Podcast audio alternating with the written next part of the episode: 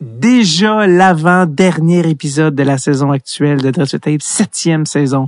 Il ne reste plus qu'un épisode après celui-ci qui va clore la saison, septième saison de Dress Tape. Évidemment, il y aura ne vous inquiétez pas, il y aura bien sûr leur spécial repêchage qui va venir en temps et lieu plus euh, plus proche de la date de repêchage. Je vous rappelle que si vous voulez l'avoir euh, avant tout le monde, pour vous injecter ça directement dans les veines, hein, même pas dans une petite cuillère bouillie avec le lighter en dessous d'un port, non, direct dans les veines.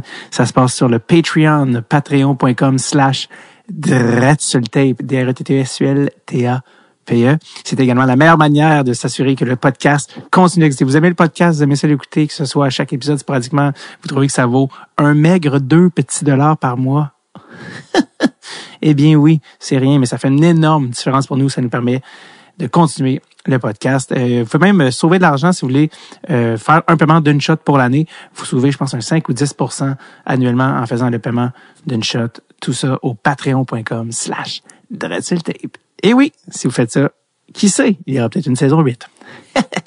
Alors, euh, les oui, comme je l'ai dit, l'épisode euh, tire à sa fin. Euh, pas l'épisode, pardon, la saison. Euh, D'ailleurs, c'est pour ça que je vous dis, avant d'oublier que peut-être la dernière fois, de la dernière chance de me voir en spectacle avec mon rodage SRR euh, avant l'été, ou peut-être même avant l'automne, si ça se trouve à cause des festivals cet été, c'est le 19 mai. Je suis à Longueuil, à la salle Fenplast, faire une heure de joke. Il y a déjà des billets qui sont vendus. Donc, davidbocage.com. Ça, ça se passe, mon show solo à Longueuil, le 19 mai. Euh, Là, je suis bien excité de l'épisode d'aujourd'hui parce que c'est un, un de mes épisodes préférés de une de mes rencontres coup de cœur. Et Dieu sait qu'il y en a eu cette année, puis on a eu des invités superbes, généreux. On a découvert des gens de tous les horizons. Eh bien, aujourd'hui, c'est Franz Jean, l'entraîneur des gardiens de but du Lightning de Tampa Bay, un Montréalais euh, d'origine haïtienne, un gars de Ville-Mont-Royal, écoute, qui a maintenant deux bagues de la Coupe Stanley et un parcours assez unique, merci, euh, qui l'a mené euh, avec le Lightning, mais qui est surtout, d'abord et avant tout, un amour. Ce gars-là est juste trop smart. Euh, ça n'a pas de sens. J'irai parler toute la journée. Vous allez le voir, ça va se sentir. Euh, il est pertinent, en même temps, il est généreux d'anecdotes. Il nous raconte, par exemple, pourquoi Tretiak, euh, le camp de hockey des de Tretiak a changé sa vie. le génie derrière, bon, pourquoi John Cooper est là depuis aussi longtemps. Et finalement, pourquoi, mettons, un gars comme Julien Brisebois est la personne la plus intelligente qu'il a croisée dans sa vie. Tout ça et plus encore dans ce superbe épisode qui suit dans quelques instants. Oui, euh, j'ai rencontré euh, France. J'essaie de retrouver la date, hein, vous remettre en contexte parce que c'était avant le début de la saison. Je l'ai rencontré le 5 octobre 2022. Ça s'est fait à distance, mais 5 octobre 2022. Euh, le Lightning qui, qui, qui, perd certains joueurs à chaque année, mais qui, qui garde un core, un noyau tellement solide qui se permettent d'être compétitifs parce qu'ils sont dans leur fenêtre d'opportunité. Voilà.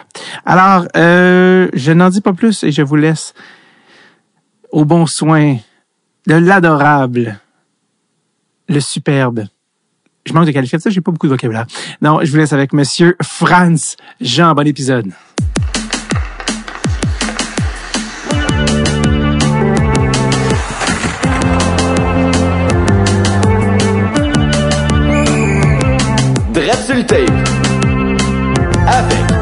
David Bocage.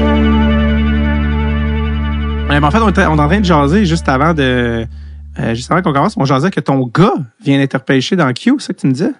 Oui, oui, c'est ça. Il a été repêché euh, par les Wildcats de Moncton. Fait que pour lui, euh, il, il, est né à Moncton, il a, il a grandi, on a encore une maison là-bas, juste à côté de Moncton, une, une petite région côtière qui s'appelle Carpelé. Donc, euh, il, euh, on retourne là tous les étés. Puis lui, les quatre, cinq premières années de sa vie, ont été à Moncton. Fait que, euh, tu sais, il a grandi. Quand il est né, moi, je travaillais avec les Wildcats de Moncton. Donc, il, il, a, il a grandi alentour de l'aréna, alentour de la chambre, alentour des joueurs. Et puis, euh, fait que pour lui, d'avoir été repêché euh, avec les Wildcats, ça a été euh, un feeling là, indescriptible. C'était vraiment spécial pour notre famille, la journée, tout ça. Ils nous ont fait venir à l'aréna, puis euh, ils ont donné son chandail, puis euh, le propriétaire était là, tout ça, les dépisteurs. C'était vraiment une journée spéciale. C'est, c'est drôle parce que tu as vécu tellement d'affaires côté hockey, mais quand tu passes du côté parent, c'est comme un autre mm-hmm. spectre d'émotions. oui, oui, oui. C'est, euh, tu as tout à fait raison. C'est tu sais, c'est euh, la chose, tu sais, j'ai coaché, ça fait 30 ans que je coach, tu sais, puis, tu sais, j'ai vécu toutes sortes d'émotions dans le coaching, des grandes, grandes émotions, des, des émotions difficiles. Il n'y a rien comme regarder ton enfant jouer au hockey ou faire un sport. Il n'y a rien qui égale ça, tu sais. Fait que quand tu vois ton, tu vois l'effort que ton garçon, ta fille met dans un sport, dans quelque chose, dans n'importe quoi, puis tu les vois avoir du succès, tu les vois réussir, tu les vois atteindre des objectifs, leurs objectifs, c'est vraiment, vraiment, euh, comme parent, là, c'est spécial. C'est vraiment le fun. Les gens pourraient croire euh, à tort que ton fils serait évidemment gardien, mais c'est pas le cas? Non, il n'est pas, il est pas gardien de but. Il aurait, il aurait eu beau. Il a essayé, il a essayé. C'est, mais mon, mon petit gars, c'est un hyperactif. Mm-hmm. euh, puis euh, lui, il faut que ça bouge. Il faut que ça bouge, faut qu'il y ait des toutes sortes de choses qui viennent à lui, et des données, de l'information. Lui, il aime, tu sais, il aime le volume, tu sais. Euh, dans n'importe quoi ce qu'il fait. Donc, euh, être gardien de but, il a, il a essayé, il voulait essayer, il aimait l'équipement, tout ça. Fait qu'il a, il a essayé une fois, puis c'était juste pas. Euh, ça, ça venait juste pas assez vite, ça venait, il y avait pas assez d'action pour lui, tu sais. Fait que lui, euh, lui, il a décidé de jouer à l'avant, puis euh, euh c'est un créateur, c'est pas un, sais, il y a deux genres de personnalités dans le sport. Et on dit en anglais, you're a creator or a defender, sais. Euh, lui, c'est un créateur. Tu sais, es soit un créateur ou un défendeur. Lui, c'est un, un créateur. Fait qu'il, lui, il faut qu'il crée tout le temps, tout le temps. Il est comme ça à l'école. Il est comme ça, sa personnalité. C'est euh, c'est un centre que tu disais, ça se peut-tu? Ouais, un joueur de centre, ouais. Tu disais qu'il était playmaker, puis tu as même utilisé un, un, comparatif quand même assez le fun. À qui tu le tu comparais? Comme style de jeu. Ben là, on s'entend avec une oh, astérisque, une astérisque. je veux dire, pour qu'on qu'on comprenne le genre de joueur qui est, je veux dire. Ouais, c'est un, écoute, c'est un créateur. C'est un gars qui est définitivement plus un playmaker qu'un scoreur. Okay. Euh, c'est un gars qui fait mieux, bien paraître les autres qui sont avec lui. Euh, c'est un gars de 200 pieds. Euh, il joue, je te dirais, là, tu sais, il, il, il, il essaye de de créer sa game beaucoup comme Braden Point. Braden Point, ça a toujours été comme son idole, tout ça. Euh, il y a même un petit peu une relation avec Braden Point quand il se voit. Tu sais, Braden est, extraordinaire avec lui. Il prend tout le temps le temps de parler, tout ça, puis demander comment ça va. Puis euh, fait qu'il il, aime beaucoup, beaucoup Braden Point. Puis, euh, fait qu'il essaie de jouer comme ça. Il essaie de jouer un peu comme Kucherov, tu sais, des, des gars qui vont comme un petit peu euh, contrôler le, la game, puis euh, distribuer, tu sais, des distributeurs un petit peu, tu sais. c'est plus un petit peu comme ça que lui voit la game. Puis, mais je te dirais aussi, il y a un petit peu de d'Anthony Cirelli dans le nez. Tu sais, c'est un gars qui va mm-hmm. jouer 200 pieds. Il va être toujours le premier sur le back check. Tu sais, il va être le gars dans le fond de la zone offensive, mais il va être le premier revenu, genre. Là, tu sais, euh, mm-hmm. euh, tu sais, il a un bon coup de patin, tout ça. Fait que euh, c'est un gars, c'est un gars qui est très bon sur le forecheck. T'as-tu, te souviens-tu de la première fois que tu as présenté euh, Braden Point à ton gars en personne? Oui, oui, oui. Euh, ben, c'était assez spécial. C'était un party de Noël de l'équipe. Puis euh, Braden était recru, je pense. Euh, je pensais que tu allais me dire qu'il était euh, vraiment sous. non, non, non. non, OK, fait que ça fait une couple d'années, OK. Ouais, ouais, ça fait une couple d'années de tout ça. Fait que Nika était comme, hey, c'est Braden Point. J'ai dit, tu veux-tu tu, tu, le rencontrer quand tu veux-tu parler? Il dit, ouais.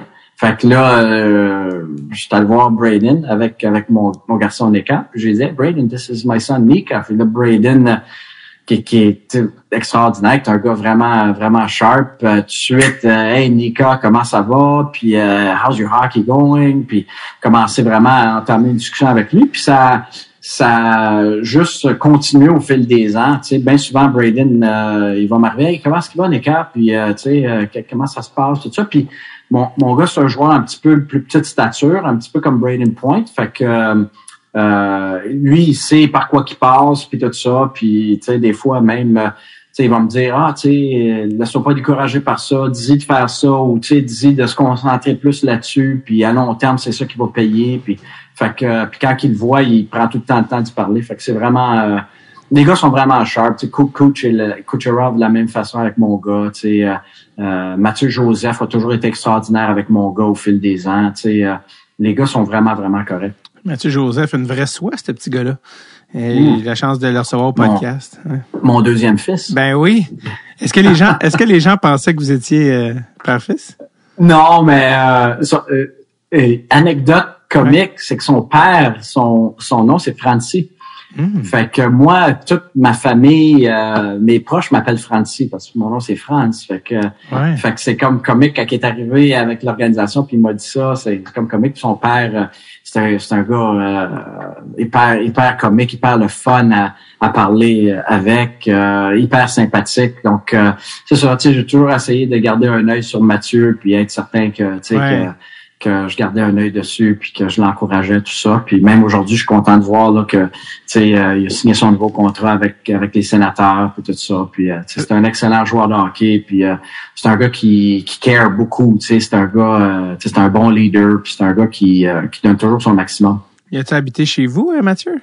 non il a, pas- il a pas habité chez nous non il a pas habité chez nous Ben oui, Francis, son père, qui euh, parce que c'est ça, Mathieu, ben, PO aussi que j'ai reçu au podcast, Ouais. les deux boys. Ouais. Euh, Leur père, Francis, est d'origine haïtienne, puis leur mère Ouais, est blanche, québécoise. c'est exactement ouais fait que mon père aussi est d'origine haïtienne ma mère est blanche C'est ça. le même mix là Puis vous avez comme Yeah. un, vous avez un teint que c'est pour ça similaire. Je Ouais. me dis les gens devaient se Ouais. demander si c'était ton gars. C'est ça, là. C'est ça. Fait que euh, moi, j'ai toujours dit que c'était mon, mon fils adoptif. Là, que, de yeah. cœur. Est-ce ouais, que ton ça. gars a eu la chance de de patiner, d'être sur la glace des fois avec euh, les boys? Oui, oui, Wow. euh, c'est arrivé à plusieurs Wow. reprises. Euh, dernière fois, c'était l'hiver passé. Euh, mon garçon s'est cassé le poignet euh, au mois de fin octobre l'année passée lors d'un match. Fait que, euh, il est venu faire une partie de son rehab à, à Tampa euh, pendant le temps des fêtes. Puis euh, euh, la dernière fois, c'était avec euh, si je me trompe pas, euh, Ross Colton, puis euh, je pense Andrew Palat, si je me trompe pas.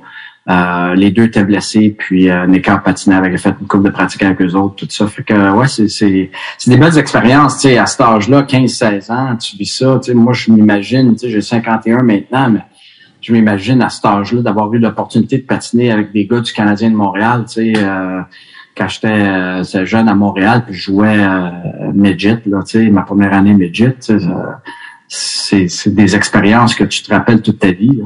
Écoute, je suis adulte, puis si ça m'arrivait, je pense que j'aurais les larmes aux yeux. Fait que je veux pas Ben, c'est ça.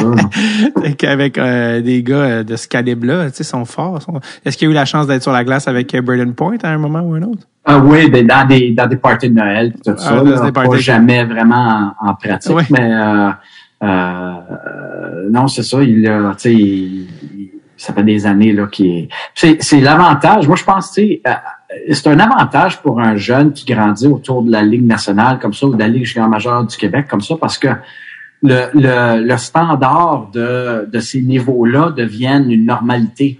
Mhm. Tu sais, fait que, euh, tu sais, euh, sais, pour un jeune comme ça qui peut aller voir des entraînements de la Ligue nationale, de la Ligue junior majeure du, Québec de façon régulière, qui peut aller voir des matchs, c'est euh, d'aller voir 30, 40 matchs par année de, la Ligue nationale ou du junior.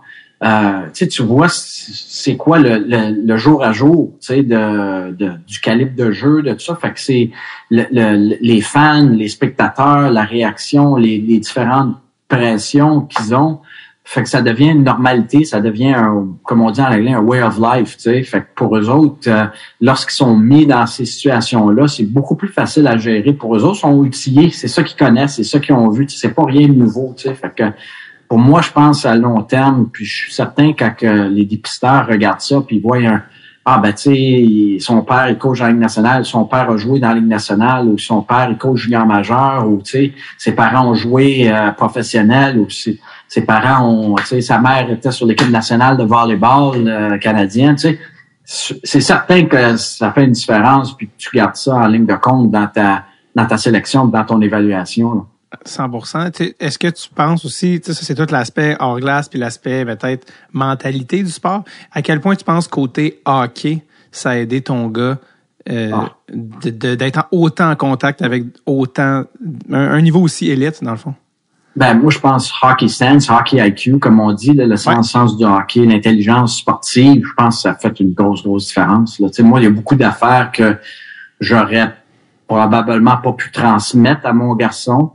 Euh, mais qu'il y a, il y a beaucoup d'affaires qu'il a ramassées au fil des années lui-même, tu sais, Mhm. en regardant comment des joueurs jouent certaines situations, comment que, tu sais, je vais te donner le meilleur exemple, euh, tu sais, nos billets de saison pendant des années ont été à, à, à l'arena, Amelie Arena, là, à notre arena. Mes billets de saison ont été pendant des années euh, de, de notre euh, euh, ont été du côté où coach est sur le power play, tu sais Ah, en, en, deux, en deuxième période, tu sais. Fait que lui, il a vu le coach euh, pendant ça fait 7-8 ans là, qu'il, tu sais, il l'a vu travailler sur le power play. Comment est-ce qu'il travaille? Comment est-ce qu'il travaille en entrée de zone? Comment est-ce qu'il travaille? Tu sais, euh, tu sais, ça, ça, ça peut être, tu sais, Braden Point dans le, le bumper spot, là, tu sais, dans, dans le milieu du, du power Mhm. play. Qu'est-ce qu'il fait? Comment est-ce qu'il réagit? Comment est-ce qu'il tourne? Comment est-ce qu'il s'en, comment est-ce qu'il s'angle par rapport à la rondelle? Tu sais, lui, ça fait 7-8 ans qu'il voit ça, là, tu sais. C'est comme si tu regardais du vidéo une, deux fois par semaine sur des joueurs de la Ligue nationale, là, tu sais, euh, puis t'étudies qu'est-ce qu'ils font, là, tu sais.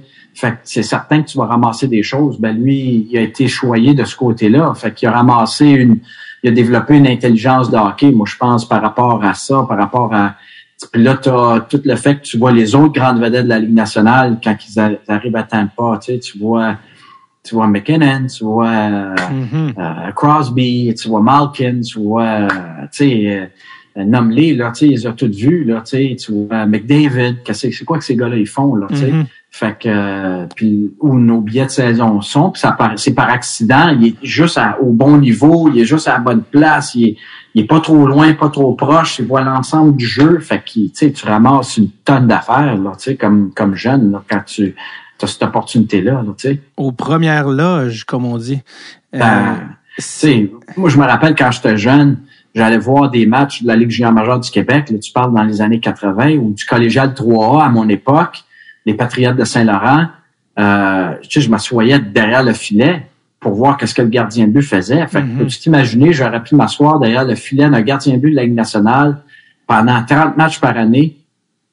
C'est- comme aller à l'université. là. C'est comme un, un, un, un cours de maîtrise là, en, en goaltending. là. Tu sais, C'est c'est ça que c'est. Il y a un terme aujourd'hui, ça s'appelle stage non rémunéré. C'est c'est exactement ça. Là. Tu sais, c'est Ouais.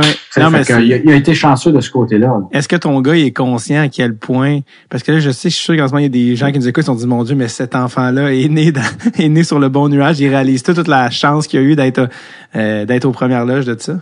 Je pense, je pense que oui, mais c'est plus plus vieux il va réaliser c'est que pour des enfants comme ça, des enfants de, de, de parents qui ont joué dans la Ligue nationale ou qui ont qui sont athlètes professionnels, qui coachent dans, dans le professionnel, c'est juste un c'est une normalité. C'est Mhm. c'est ton c'est ton comme le, le, le père de famille ou la mère de famille qui est avocate ou qui est ou qui, qui est médecin. À la maison, ils arrivent puis ils parlent de leur cas. Tu sais, ils parlent de qu'est-ce qui se passe à la cour, ils parlent de qu'est-ce qui se passe en salle d'opération, ils parlent de qu'est-ce qui se oui. passe, une nouvelle tendance au niveau de la cardiologie. Tu sais, fait que ça devient euh, ça devient normal. Tu sais, que je veux dire, ça devient la discussion de tous les jours. Tu sais, ben nous autres autour de la, la table au souper, c'était parlait de hockey. Tu sais, on Mhm. parle, on- c'est ça qu'on parlait. Tu sais, on parlait des notre jeu de puissance, on parlait de nos breakouts, on parlait. Tu sais, c'est- ça, ma femme se roulait les yeux, puis euh, tu sais, on peut-tu parler d'autres choses? C'est ce qu'elle disait, mais On tu peut sais, c'est on peut parler du piqué si tu veux c'est ça, tu sais. Fait que, ben, les discussions de, de, de système de jeu, tu sais, on en a eu des milliers, là, tu sais, au fil des ans. T'as-tu d'autres euh, t'as-tu d'autres enfants?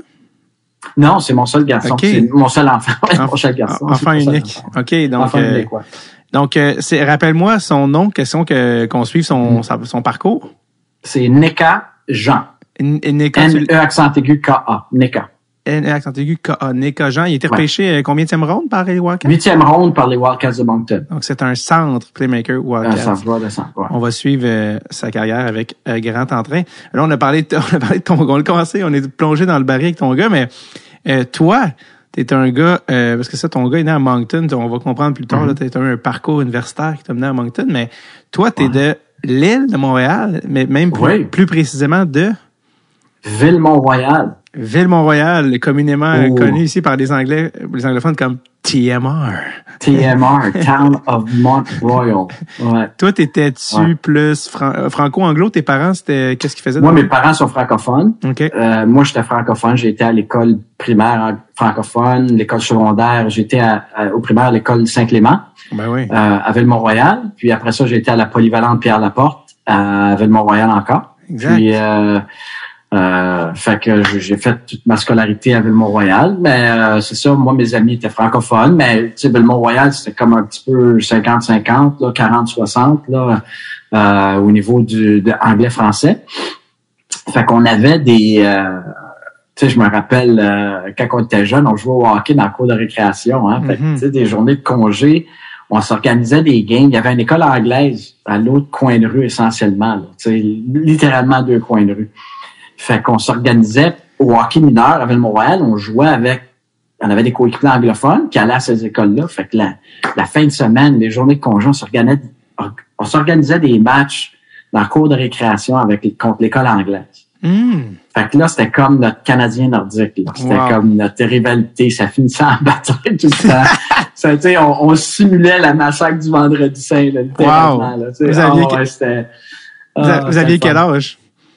Ah, on avait, on avait 10 ans, 11 ans, là, Wow. 12 ans maximum. Là, euh, mais c'était, c'était le fun. là, Ça, se- euh, ça se faisait aller le You Frogs puis le You, you This. Ben, tu sais, c'est, je sais pas comment ça finissait, mais tu sais, on avait tellement cet exemple-là dans Ouais. cette époque-là. Tu parles du début des années 80, c'était la, sais, la rivalité canadienne-nordique, là, atteignait son apogée, euh, tu sais, fait que nous autres, on simulait qu'est-ce qu'on voyait à la TV, là, tu sais, fait que là, ça sais, ça venait un coup de bâton, ben, Ouais. gars recevait un coup de bâton sur une main, ben là, ça, tu sais, là, ça, ça partait, là, ça partait, là, tu sais, puis, euh, à un moment donné, il y en a, tu sais, il y a un groupe qui partait avec son net, là, tu sais, puis la game était finie, là. Euh, J'aime mais l'image. on, on a eu beaucoup, beaucoup de beaucoup de plaisir. Euh, Ville-Montréal a été une, une ville extraordinaire euh, à, à grandir dedans. Là. Euh, le hockey mineur était bien organisé. Euh, on avait euh, on était très chanceux à Ville-Montréal parce qu'on avait des patinoires extérieures dans beaucoup, beaucoup de parcs. Tu sais, si, si vous allez vous promener à Ville-Mont-Royal, là, il y a énormément de parcs à Ville-Mont-Royal. C'est euh, c'est un petit peu euh, une une euh, comment je peux dire ça? Une euh, une architecture. euh, il y a il y a des années, je te dirais là. euh, 30, 40, là, il, il- quand ils développaient des nouveaux, euh, surtout dans les quartiers plus huppés, ils développaient beaucoup de parcs. Il y a des parcs à toutes les, les quasiment les deux, trois coins de rue, tu sais. Fait que des, des espaces verts, tout ça. Souvent, tu vas aux États-Unis, euh, tu sais, allé visiter un de mes chums il n'y a pas longtemps à Chicago, puis euh, il, il- il vit dans un dans un dans une région, c'est bâti exactement comme Ville-Mont-Royal. C'est la même architecture, c'est le même même concept. Fait que dans tous ces parcs-là, bien souvent, euh, là, tu parles au début des années 80, ils mettaient des patinoires extérieurs. Bandes, là, filets, tout, là, tout le kit, là, les, les, Wow. les grillages en arrière des filets, tout ça. Fait que, fait que l'hiver, on, on- on pouvait patiner à tous les jours. là. Tu sais, tu pouvais aller dehors, patiner à tous les jours. euh, devant la polyvalente Pierre Laporte, il y avait un gros parc. Et Mhm. puis, euh, euh, ils mettaient, euh, tu sais, il y avait trois ou quatre patinoires extérieures, là, entretenus. euh, ils enlevaient la neige, tout ça. Fait que moi, le matin, je me levais tôt, j'arrivais à l'école à 7h30, mettais mes patins, poum, j'allais patiner à une heure avant, avant que l'école arrive. L'heure du lunch sonnait, mettais mes patins, poum, traversais la rue, j'allais, j'allais patiner pour un auteur. Tu sais, fait que je revenais en classe, j'étais tout sais, j'étais plein de sueur, tout ça, mais sais, c'était, tu sais, je sais pas si tu vois ça aujourd'hui, là, tu sais, euh, je sais pas si c'est la même réalité aujourd'hui, ben moi, j'ai grandi ces patinoires extérieurs à Ville-Montréal, puis c'est un environnement qui était très sécuritaire, une, une ville superbe, euh, des chums euh, outstanding là que je suis encore en contact avec aujourd'hui pour plusieurs. Euh, donc euh, vraiment vraiment des écoles, des belles écoles, euh, une belle aréna, euh, un beau centre récréatif. On avait tellement d'opportunités et d'options de sport. Tu sais, j'ai joué au baseball, j'ai joué au soccer, j'ai joué au hockey. Tu Euh, vraiment vraiment le fun. C'est Villemont Royal, c'est je pense aussi c'est ben, c'est le- le- le- le- l'avantage d'avoir des moyens. Je pense que c'était une, c'était un, genre de ville en soi qui avait des moyens. Fait que je pense qu'il y avait Ouais. l'argent pour euh, justement les parcs, toutes ces affaires-là, d'avoir des faci- des pas des facilités en anglais. Beaucoup de gens influents aussi habitaient à Montréal à cette époque-là. Je ne sais pas aujourd'hui, probablement encore, mais euh, à cette époque-là, tu sais, avais besoin de quelque chose, ben, tu sais, les, les, les, les gens poussaient les bons boutons, puis Ouais. euh, ça se produisait. Là. Faut pas se compter des histoires. Non, c'est ça. C'est aussi quand tu parlais de l'architecture de Ville-Mont-Royal. À chaque fois que je pense à Ville-Mont-Royal, je pense c'est comme fait comme un labyrinthe, Ville-Mont-Royal aussi. Oui, oui, un petit peu. Oui, c'est comme, c'est un petit peu ce feeling-là. Tu as vraiment un centre de, de ville, là, puis tu as quatre rues essentiellement là, qui partent du centre, puis à partir de ces rues-là, là, il y a plein de petites rues là, tu sais, qui, Mhm. qui euh, puis là, tu as des parcs là, qui se... euh, Les gens qui connaissent pas Ville-Mont-Royal coupent pas à travers parce qu'ils se perdent. Ils sont comme voyons, voyons. Ah ouais, voyons. Ben, faut que tu restes sur une, un de ces quatre artères-là si tu Ouais. veux te retrouver. Là. Si Exact. tu t'en vas là, dans une petite rue, là, euh, si tu sais pas où tu t'en vas, ça, tu risques de faire des détours. C'était quoi le, c'était quoi la rue sur laquelle tu as été élevé? On dirait que je connais bien les. Mm. Ouais. Moi, c'est Glengarry. Glengarry, tu vois, ouais. Comme au nord de, de Ville-Mont-Royal. Et puis, j'ai grandi là. Euh, ma mère habite toujours là, d'ailleurs. Mm. Puis, euh, Wow. Euh, c'est ça. Fait que moi, je marchais à l'aréna avec mon sac de hockey sur l'épaule, mes pads de l'autre bord, puis euh, mes bâtons de gardien. Puis euh, ça me prenait à peu près 25 minutes. Puis euh, je descendais la rue Dunkirk Mhm. directement jusqu'au jusqu'à l'aréna de Ville-Mont-Royal. Puis euh, passais par la vieille gare, puis qui, est, qui a été modernisée, qui est un restaurant maintenant OK. à Ville-Montréal, à l'époque, c'était encore une vieille gare de train, là, puis de tout ça. Fait que, euh, yeah, c'est une petite gare de rien, là, puis tout ça. Puis ils ont transformé ça en restaurant peut-être 15-20 ans passés. Qu'est-ce que tes parents Ouais. faisaient dans la vie? Moi, mon père est optométriste. Puis euh, ma mère, elle a occupé différents postes. Elle a travaillé pour le gouvernement longtemps. Euh, le gouvernement euh, euh, au niveau du euh, euh, au niveau euh, du revenu, Revenu Canada. Donc pour le gouvernement canadien, elle a travaillé là pour presque une vingtaine d'années. Puis avant ça, elle a travaillé dans des banques. Elle a travaillé dans le secrétariat au fil de, de 40, 40, 40 à 50 ans là, de, de travail. les deux sont retirés aujourd'hui. Ton père est-tu né en Haïti? Mon père est né en Haïti, Il est né en Haïti. euh, a immigré au Canada, je te dirais, euh, à la fin des années 50. OK. Et puis, euh, donc, euh, je te dirais vers 56, euh, 1956, 57, dans ce coin-là. Euh, puis, il a été à l'Université de Montréal. Euh, il a gradué en optométrie à l'Université de Montréal. Il a aussi gradué en droit à l'Université de Montréal. Mon Dieu. Puis euh, c'est ça, ma mère euh, puis lui se sont rencontrés euh, lorsque mon père, euh, euh, ils habitaient les deux dans la à Côte des Neiges. Puis euh, se sont rencontrés euh, là, euh, toujours alentour là, de l'université de Montréal, Ah oui? Euh, l'hôpital Saint-Justine, là, tout ce coin-là, là, c'était un petit peu une, euh, une là. hein. région que les, les deux se, se, se promenaient, là, les deux vivaient, puis c'est là qu'ils se sont rencontrés. C'est exactement où je suis en ce moment. Je suis dans Côte-des-Neiges, pas loin de l'Université de Mont- euh, de Montréal puis de Sainte-Justine euh, au moment où je te parle. Euh, Wow, ben c'est ça. C'est là que mon père habitait là, juste à côté de, de Brébeuf, là, Ah oui. euh, l'hôpital Saint-Justine, euh, euh, Brébeuf, puis juste au à, à- t'as l'hôpital Saint-Justine à droite, là, en face, là, c'est là, il habitait dans ces appartements-là comme Mm. étudiant. tu sais. De Selle, de Selle, Côte-Sainte-Catherine. Yeah. Euh, oui, oui, c'est ça, ouais. ouais exact. ouais, ouais. Euh, J'allais dire, parce que quand tu euh, quand tu m'as dit que tu allais à Pierre-Laporte, c'est drôle parce que Pierre-Laporte, c'est une école à Ville-Mont-Royal, mais c'est une école publique, je pense. Oui, Euh, public, c'est- ouais. C'est drôle parce que tous les gens de Ville-Mont-Royal envoient leurs enfants à Brébeuf, à Notre-Dame, Mhm. euh, pensionnat Saint-Marie, Ouais. C'est pour ça que quand tu m'as dit que j'étais habité à Ville-Mont-Royal, puis j'allais à Pierre-Laporte, c'est rare parce que d'habitude, c'est tout le monde de Ville-Saint-Laurent qui va... Ville-Saint-Laurent. qui va à- que Outremont, Ville-Saint-Laurent, ouais, beaucoup Exact. qui, qui venaient de là, ouais. Exact. que C'est pour ça que ça m'étonnait que, que tu sois allé à Pierre-Laporte. On dirait C'est que vrai. tous les gens avaient des moyens, ils envoyaient leurs enfants Yeah. au privé. Tu sais, c'est pour ça. Yeah. Non, je sais pas, moi, c'est euh, ça a comme à donner comme ça. J'ai euh, tu sais, d'un côté aussi, par exemple, j'étais pas un, un, pas un très bon étudiant au, au- à l'élémentaire. Euh, j'étais Mm. euh, j'étais juste OK, là, tu sais. Euh, j'avais mes intérêts étaient dans le sport et tout ça. Puis euh, je, je- honnêtement, j'étais pas euh, euh, tu sais, j'ai eu un petit peu de misère dans mes études au niveau élémentaire. Euh, probablement, euh, tu le réalises avec le temps, c'est vraiment un manque d'attention de ma part, un manque d'effort. Moi, j'arrivais de l'école, j'allais jouer dehors, là, j'allais jouer au hockey dans la rue, j'allais jouer, je faisais pas mes devoirs. tu sais, fait que, fait que, tu sais, ça, ça, ça, fait, ça, te donne des difficultés à l'école. Fait que pour moi, l'école privée, là, Notre-Dame ou Brébeuf ou tout ça, ça a comme pas été, tu sais, pour moi, c'était comme non, je vais aller à Pierre-Laporte. J'étais bien correct avec ça. Là. Euh, puis euh, mon frère était allé à Pierre-Laporte avant moi. Puis euh, fait que je suis allé à Pierre-Laporte, puis euh, j'arrivais en secondaire 1, j'ai eu des, professeurs vraiment intéressants. Moi, j'avais beaucoup aimé le secondaire.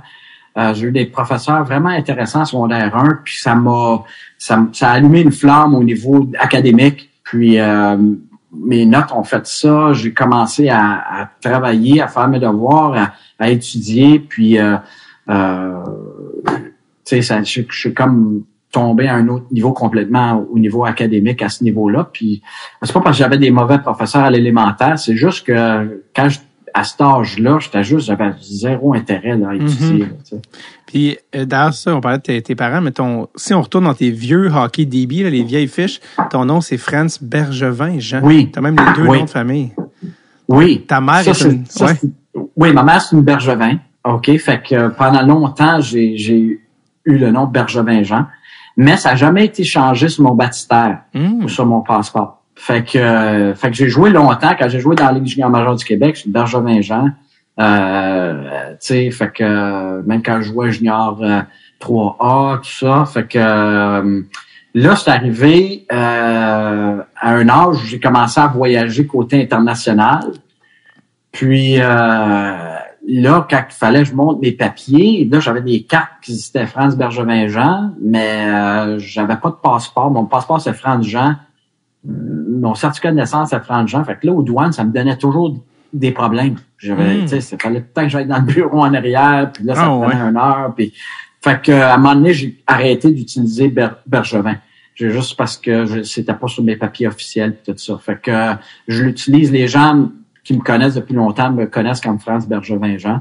Mais euh, côté aux États-Unis, c'est France Jean. De toute façon, ils peuvent pas prononcer Bergevin. Il y a beaucoup de difficultés. fait, que, fait que ça simplifie les affaires beaucoup là, quand tu voyages beaucoup puis tout ça. Il faudrait que je fasse changer mon passeport puis je fasse changer mon certificat de naissance puis tout ça. Puis je, je l'ai jamais fait.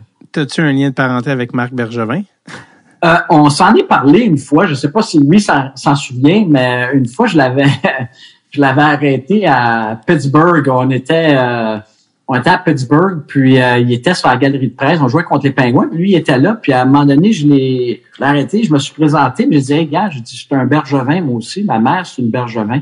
Puis tout ça, il dit, ah ouais, il dit, de où? Je dis, ben, de Sainte-Martine, puis euh, hmm. à Beauharnois, puis ben ce coin-là. Puis tout ça, il dit, hey, il dit, moi aussi, il dit, il dit, on, on doit être relié en quelque part, tout ça. Fait qu'on a jasé, là, deux, trois minutes de ça, puis tout ça. Puis, euh, euh, puis là, ça, on s'est mettre ça, ça fait quasiment dix ans de ça. Ça fait quand même assez mm-hmm. longtemps de ça. Mais il avait été bien, bien, euh, bien, bien le fun à parler de ça avec lui, puis tout ça. Là, euh, il a toujours été bien correct avec moi lorsque, lorsque je l'ai côtoyé. Vous avez sûrement un, cousin, cousine éloigné, il doit ouais, quelque chose parce que c'est le même. Euh, Certain qu'on est relié à quelque part là, euh, dans l'arbre généalogique euh, des Bergevins, c'est sûr. On salue les gens de la rive sud de Montréal, de Sainte-Martine, Beauharnois et, et tout ce, ce coin-là. Châteauguay. Châteauguay. On salue Corey Crawford. Corey Crawford! Qui, Corey. Qui vient de... Lui, dans son cas, c'est Chattagay. Chattagay, oui. Chattagay, oui. C'est vrai qu'il disait ça de même, ouais. Les anglophones. Billings. Ouais. Joué au hockey contre Billings. Yeah. Yeah. Il y a eu des, euh, yeah. des batailles. euh, Corey Crawford, que j'ai beaucoup, beaucoup aimé coacher euh, quand, au niveau junior majeur. Beaucoup, beaucoup. Fait que toi, tu l'as coaché junior majeur? Oui. Ben oui, ben oui. Moi, je pensais que c'est pour ça que tu disais ça. Ah non, mais quand t'as dit, euh, quand t'as oui. dit Charlotte parce que je sais que t'as coaché oui. junior majeur, mais que t'avais eu Corey, c'est un, tout un hasard. Ouais, j'ai coaché trois ans junior majeur. Puis c'était, euh, un de mes athlètes préférés à coacher. Euh, Parle-moi de lui. Ben, pourquoi, un, pourquoi c'était un minutieux. Ouais, c'est ça. Pourquoi c'était un de tes préférés? Très minutieux. Très minutieux, des habiletés vraiment, euh, extraordinaires. Mais sa grosse, grosse qualité, c'est comment c'est un gamer, ce gars-là. Comment que sous pression, ce gars-là, c'est rock solid. C'est un mur. Euh, nous autres, tu sais, il y a une année en 2000, euh, 2004, on est allé en finale de la Coupe du Président contre Gatineau. On a perdu contre Gatineau, euh, si je me trompe pas, en 6. Euh, puis la grosse, grosse raison pourquoi on a été en finale, c'est Corey Crawford. Il avait été extraordinaire dans les premières rondes des séries.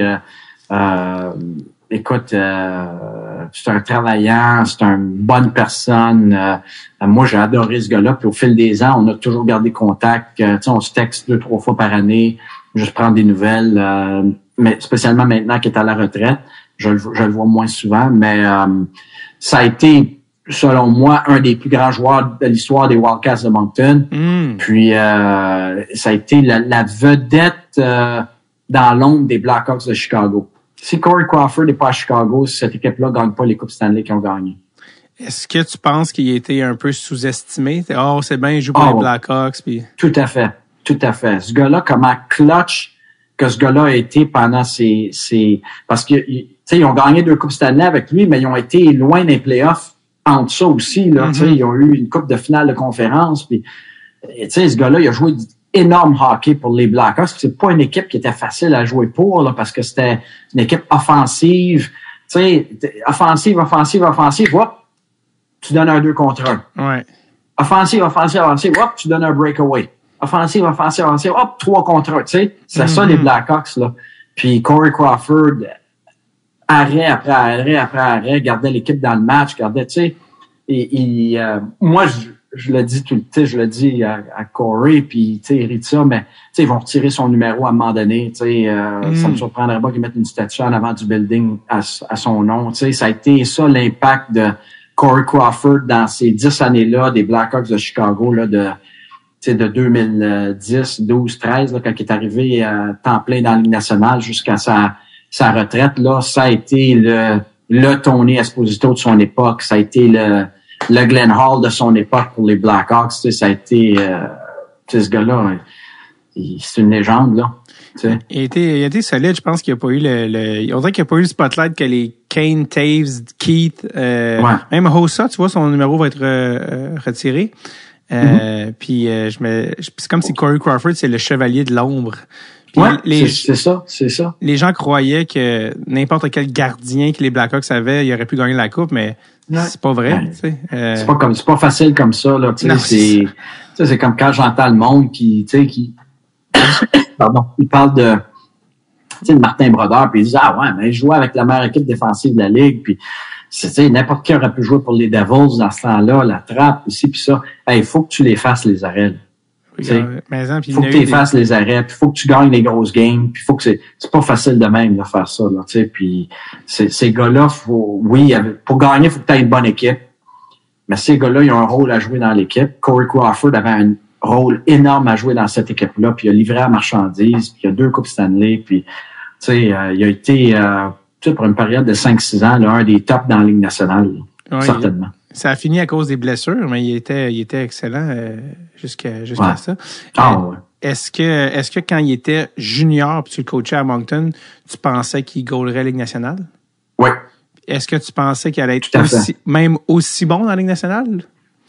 Pensé ça, c'est toujours dur à dire parce que, tu sais, ça dépend de l'équipe que tu tombes avec, ça dépend, tu sais, il y a tout ça, tellement de facteurs qui rentrent en ligne euh, au fil des ans, là, tu sais, il y a des gars extrêmement talentueux qui, qui sont jamais qui ont, sont, jamais mis dans une position de d'avoir du succès, tu sais. Mais euh, moi, je me souviens quand j'ai commencé à travailler avec, c'était très clair dans ma tête que ce gars-là allait jouer dans la Ligue nationale. Un, de par ses habiletés, puis le fait qu'il était toujours capable de s'adapter au, prochain niveau, tu sais, au, à cause de, à cause de, il y avait des vraiment un, des pieds incroyables, des pieds très précis, très puissants, très, très, euh, ça coche, tu sais, euh, puis il était très minutieux avec tout ce qu'il faisait. C'était un gars qui se préparait, c'était un gars qui avait un pro mentality, une mentalité vraiment professionnelle. Mm-hmm. Euh, moi, j'ai adoré coacher ce gars-là. Il était respectueux euh, euh de, de, du coaching, de, de qu'est-ce qu'on essayait de faire pour lui, puis tout ça. Puis, tu sais, même, je me souviens, tu sais, on avait même notre GM à l'époque qui avait à 17 ans, il voulait l'échanger un contre un contre un autre gardien de but d'une autre organisation. Là, je nommerai pas l'organisation puis les noms, mais euh, one on one. Puis moi, j'avais dit non. J'avais dit ce gars-là, il va être un gardien de but dominant à 19 ans. J'ai dit, faut lui donner la chance, faut lui donner l'opportunité de, de, de, de, de, de, de, prendre son élan puis tout ça. J'ai dit, ce gars-là, il a tout pour réussir. sais. Puis euh, le trade n'était pas arrivé. Euh, mon coach à l'époque, qui était Christian Larue, avait embarqué de mon bord, puis que euh, il avait, il avait, il avait, il avait nixé ça. Il avait dit non, on l'échange pas. Puis à 19 ans, il était, il était le meilleur goaler de la ligue là, sans équivoque. Puis je dis pas que c'est, c'est à cause de, mais à 17 ans, tu pouvais voir, tu sais, j'avais assez d'expérience à cette époque-là pour dire, il s'en va par là, lui là, tu sais, ça mm-hmm. s'en va en, en, montant là, tu sais, il, il va pas plafonner l'année prochaine, là, tu sais. Le temps donné. Il faisait tout ce qu'il avait à faire pour être bon. Et le temps t'a donné raison, visiblement. Euh, gagner, c'est de même que tu. Est-ce que c'est de même que tu gardes des jobs ou que tu perds tes, des jobs? Tu sais, si, mettons, Corey avait pas performé, est-ce que tu aurais perdu, par exemple? Oui, oui. Euh, tu sais, faut, faut, quand tu mets ta tête sur le bûcher pour des joueurs, il faut que tu sois certain de ton coup, tu sais. Fait mm-hmm. quand t'es pas sûr, il faut que tu le dises, je suis pas sûr, tu sais, je, je suis pas convaincu, tu sais, faut que tu le dises, tu sais, faut pas que tu, euh, tu sais, euh, puis quand tu penses vraiment, puis moi, ça m'est arrivé au cours des 25 dernières années, il y a des, il y a des athlètes que, très talentueux. Pour moi, c'était ce gars-là, euh, il ne jouera jamais. Ce gars-là ne sera jamais un, numéro un. Ce gars-là sera pour X, Y, Z raison. Moi, j'ai des éléments dans ma façon de penser, j'ai des, j'ai des, j'ai des choses qui sont non négociables. quelles sont, quelles sont-elles? Je, je crois vraiment que pour être un athlète professionnel performant, il faut que tu travailles pour être un athlète professionnel performant, faut que tu sois un gamer, faut que tu aies un désir de vaincre le couteau d'un dent euh, hors de l'ordinaire. Euh, pour être un, un, un, athlète professionnel performant, faut que tu sois, euh, faut que ça soit ta vie. Faut que tout ce que tu fais soit à propos d'être le meilleur que tu peux être. Tu sais. Euh, puis il y a des athlètes qui sont très talentueux, mais ils n'ont pas ces éléments-là. Ils n'ont pas mhm. ce drive-là.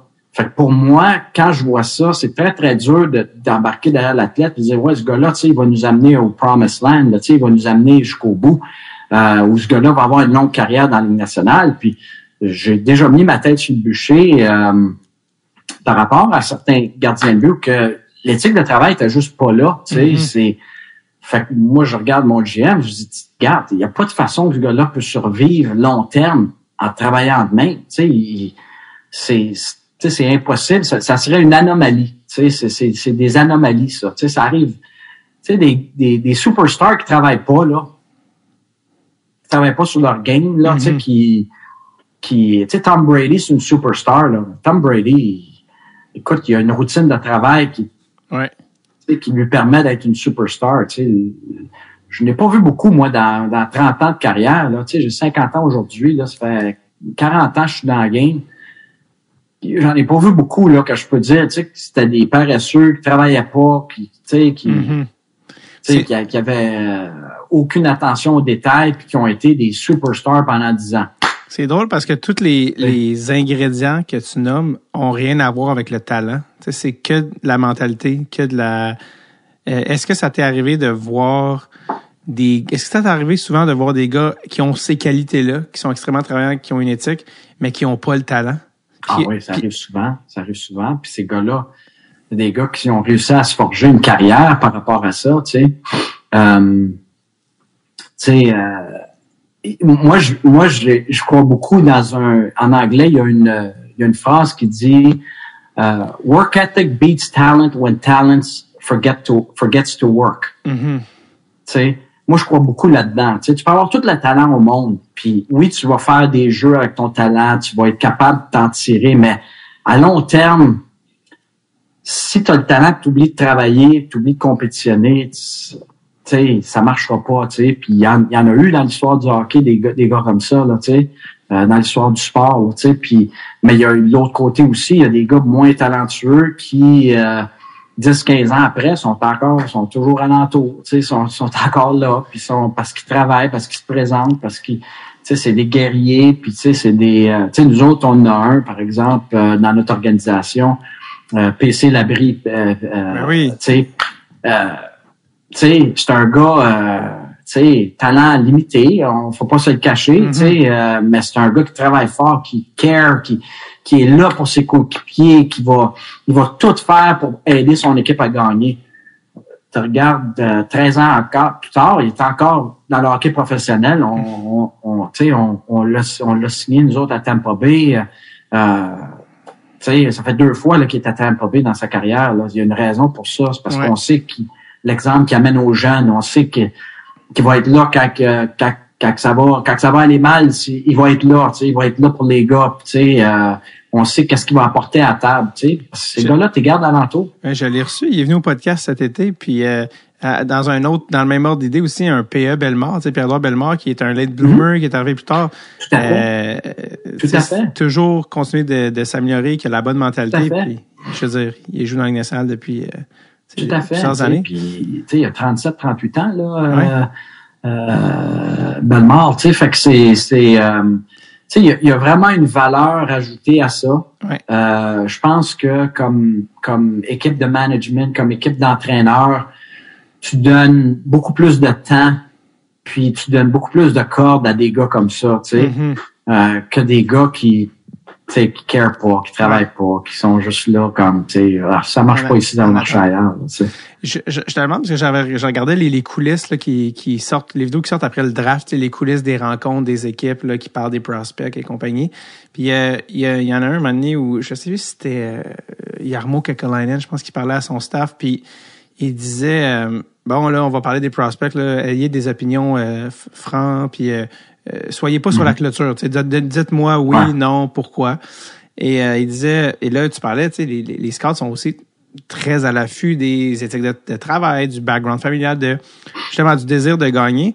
Puis il disait là par exemple, tombez pas en amour avec des gars qui, oui, ont le, ils ont l'éthique de travail, ça, mais ils ont pas le talent. Tu sais, jouer dans le salle, ça prend un minimum de talent. Faut que tu sois bon.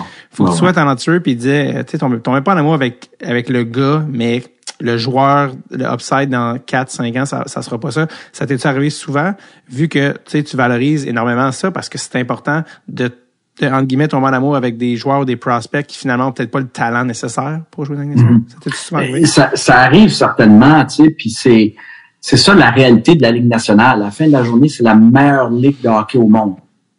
C'est la meilleure ligue de hockey au monde. Fait que tu peux travailler autant que tu veux, tu peux être le meilleur gars au monde, tu peux être le, meilleur gars d'équipe au monde. Si tu n'as pas ce niveau de talent-là, tu ne pourras pas rester, tu sais, tu pourras pas le faire. Tu sais, c'est, mm-hmm. fait qu'à la fin de la journée, il faut que tu, puis je comprends les dépisteurs quand ils évaluent des joueurs, tout ça, il faut vraiment qu'ils regardent au, top tier, tu sais, au, au, tiers du top, là, vraiment des, des joueurs au niveau du talent, du skill, des habiletés, parce que euh, tu sais, c'est quand t'as pas ce niveau-là, c'est très, très difficile de, de, de jouer à ce niveau-là. Tu vas probablement pouvoir jouer professionnel. Mm-hmm. Mais dans la Ligue américaine, dans l'East Coast, en Europe, tu sais, une carrière dans le hockey, c'est pas juste la Ligue nationale. C'est ça que les gens faut comprennent aussi. sais, la Ligue nationale, c'est la meilleure ligue que tu peux jouer dans une carrière professionnelle. Euh, tu peux faire une carrière de 15 ans dans le hockey professionnel sans avoir joué dans la Ligue nationale. Tu peux, tu peux jouer de 25 à 40 ans dans, dans, le professionnel sans avoir joué dans la Ligue nationale. sais. Fait que puis tu vas avoir fait une bonne vie, là, tu vas avoir gagné ta vie comme il faut, là, sans. Ouais tu vas finir après 15-20 ans, tu, sais, tu vas être correct pour continuer ta vie puis commencer l'autre chapitre, là, tu sais, sans, sans... Ce qui est non négligeable quand même, là, évidemment. C'est ça qui est non négligeable, mais ça prend un minimum de, de talent, là, tu sais, puis ce, ce, ce, ce, ce plancher-là est quand même assez haut. Ouais. ça, c'est ça. Ça t'est arrivé souvent de mettre ta tête sur le bûcher pour un joueur, puis que ça fonctionne pas, puis tu fasses « Oh, j'ai oh, j'ai euh, j'ai commit ». C'est arrivé souvent. Euh, oui, c'est arrivé. Oui, c'est arrivé. Puis mm-hmm. tu, des fois, tu, euh, tu, te trompes. Ça arrive de se tromper. Là, tu sais, ça arrive. Tu sais. Qu'est-ce que tu as appris? dire que, Ben, qu'est-ce que j'ai appris, c'est que des fois tu fais oups, ok. Justement, qu'est-ce que tu viens de dire? Ta dernière question, c'est que ça prend un, minimum, ça prend, ça prend un talent vraiment élevé pour être capable de rester dans la Ligue nationale. Euh, ça c'est euh, c'est une ligue qui, qui, est, qui est exceptionnelle. Puis aussi d'être il faut que tu sois un gamer. Il faut vraiment que l'athlète soit un gamer. Tu sais, les gars qui sont dans la Ligue nationale pour longtemps, là, grande majorité, c'est des gamers, c'est des compétiteurs, c'est des. faut que ton niveau de compétitivité soit extrêmement haut. Tu sais, euh, tu sais, c'est. Tu travailles avec c'est une bonne question que tu poses. Puis je vais te dire qu'est-ce que, qu'est-ce que j'ai appris, OK? Puis c'est, c'est, c'est une excellente question. Puis Benoît Allaire a été le premier qui est l'entraîneur des gardiens de but des Rangers de New York. Euh, longtemps passé, on avait une discussion, puis il m'avait dit ça, puis j'avais, j'avais comme allumé un petit peu là-dessus. Là. Il m'avait dit, tu sais, France, il dit, c'est bien, bien, bien difficile de changer un gars. Hmm. Tu sais, à cet âge-là. Puis on pense tout qu'on peut le faire. On pense tout qu'on peut arriver, puis changer un gars, puis l'amener de là à là, tu sais. C'est bien, bien difficile. Il dit, il dit tu sais, les études mo- démontrent que tu sais, tu peux changer jusqu'à 10% d'une la personnalité d'une personne, le niveau de jeu d'une personne, là, tu sais, la capacité de- d'exécuter d'une personne, tu sais. Euh, ça, c'est dans les meilleurs scénarios. Fait que, tu sais, si le gars est déjà loin, tu sais, la réalité est que les chances que toi, tu sois capable de l'amener là sont très, très rares. Faut que Mhm. toi, la différence que tu vas faire, c'est faut que l'athlète soit déjà un athlète élite. Puis là, c'est toi, tu peux l'amener, tu peux l'amener au-dessus de la mêlée. Mais faut qu'il soit déjà, faut qu'il ait la base déjà qu'il soit là. À- au niveau de la Ligue nationale, on parle. Tu sais. Ouais. Junior, c'est différent. euh, tu sais, c'est c'est différent quand tu es dans un niveau euh, inférieur, mais à ce niveau ici, puis je pense que ça, c'est dans tous les sports professionnels. Tu sais, Major League Baseball, si le gars, il frappe euh, 153 au niveau euh, 3A, c'est- toi, tu es le batting coach des Tampa Bay Rays, puis euh, tu dis, ah, moi, je vais faire un frappeur de 300, là, tu sais. Tu sais, les chances sont que, euh, ça arrivera pas, là. Ça va, ça va prendre bien du Moneyball. c'est ça, là, tu sais, il va falloir, tu sais, il va falloir que ça soit exponentiel, son amélioration, euh, tu sais. Fait que- et puis, qu'est-ce que Benoît m'avait dit? Il y, avait- il y a, il y a beaucoup de vérité à ça, tu sais. Euh, puis ça, ça peut être au niveau du caractère d'un joueur, sa personnalité, son éthique de travail, son talent. Tu sais, il faut qu'il ait déjà une base pour pouvoir devenir un, un, un- un régulier dans la Ligue nationale, un superstar dans la Ligue nationale. Il faut que la base soit là. Si la base est manquante, là, c'est Mhm. tu sais, tu demandes quasiment un miracle là, comme entraîneur. Ouais. tu sais. Faut pas se laisser aveugler des fois par l'attachement qu'on a pour la personne. Bingo, Euh, exactement. C'est deux choses complètement différentes. Exact. T'aimes une personne pour sa personnalité, puis la personne qui est, ça c'est une chose, mais l'athlète, c'est qu'est-ce qu'il est capable de faire sur une patinoire, c'est une autre chose complètement différente. Euh, on a parlé de ton gars, euh, il géant majeur, mais toi, tu as joué pour le défunt Laser de Saint-Hyacinthe pour les nostalgiques. Euh, Franz, Oui. qui était le gardien numéro un des, du Laser de Saint-Hyacinthe quand tu étais là? Le seul, l'unique Martin Brodeur. Aïe, aïe, aïe, aïe. Ouais. Parle-moi de. Martin Brodeur à cette époque-là, de ta rencontre avec lui, de, de son style. Oui, ben Martin, euh, mélange, Martin, moi j'ai rencontré Martin, c'est vraiment vraiment une histoire assez assez spéciale. Euh, 1988, si je me trompe pas, euh, 87-88, dans ce coin-là. Vladislav Tretiak Oui, oui, euh, je sais. Une première école de hockey à, à- aux quatre glaces de Brossard Mhm. c'est la folie furieuse, les médias, les. Écoute, là, c'est le plus grand gardien de but de l'histoire du hockey, là, à cette époque-là, là, c'était, tu sais, Vladislav Tretiak venait de se retirer, là, ça faisait 4-5 ans. Euh, ça a été le gardien de but des années 70-80. là. Au niveau mondial, c'était le top. Là. Beaucoup de respect pour Ken Dryden, beaucoup de Mhm. respect pour... Mais Tretiak, t'as un autre niveau complètement. là, ok? Ouais. Euh, puis là, euh, Léo Bourgault, qui était propriétaire des quatre classes, tout ça, euh, réussit là un tour de force. Vladislav Tretiak s'en vient faire une école de gardien de but à Montréal, à Brossard. Moi, je lis ça dans le journal de Montréal. Je demande à mes parents, je peux-tu y aller, je peux-tu y aller, je peux-tu y aller? Je me rappelle encore le prix de l'école, c'est 275 pièces pour la Mm. semaine. OK? Puis, euh, mes parents m'inscrivent. Fait que euh, j'arrive là, puis euh, euh, euh, là, les groupes, on était, on était beaucoup de goalers sur la glace, tu sais. Les groupes sont séparés, tout ça, j'embarque sur la glace, on commence la session, tout ça. Il y a un gars qui arrive en retard. Probablement 15-20 minutes en retard. Ce gars-là arrive. Ce gars-là, il a tout le monde a des pads là, tu sais, en cuir euh, traditionnel. Lui il arrive, ce gars-là, il arrive sur la glace avec des pads d'agneau Roland.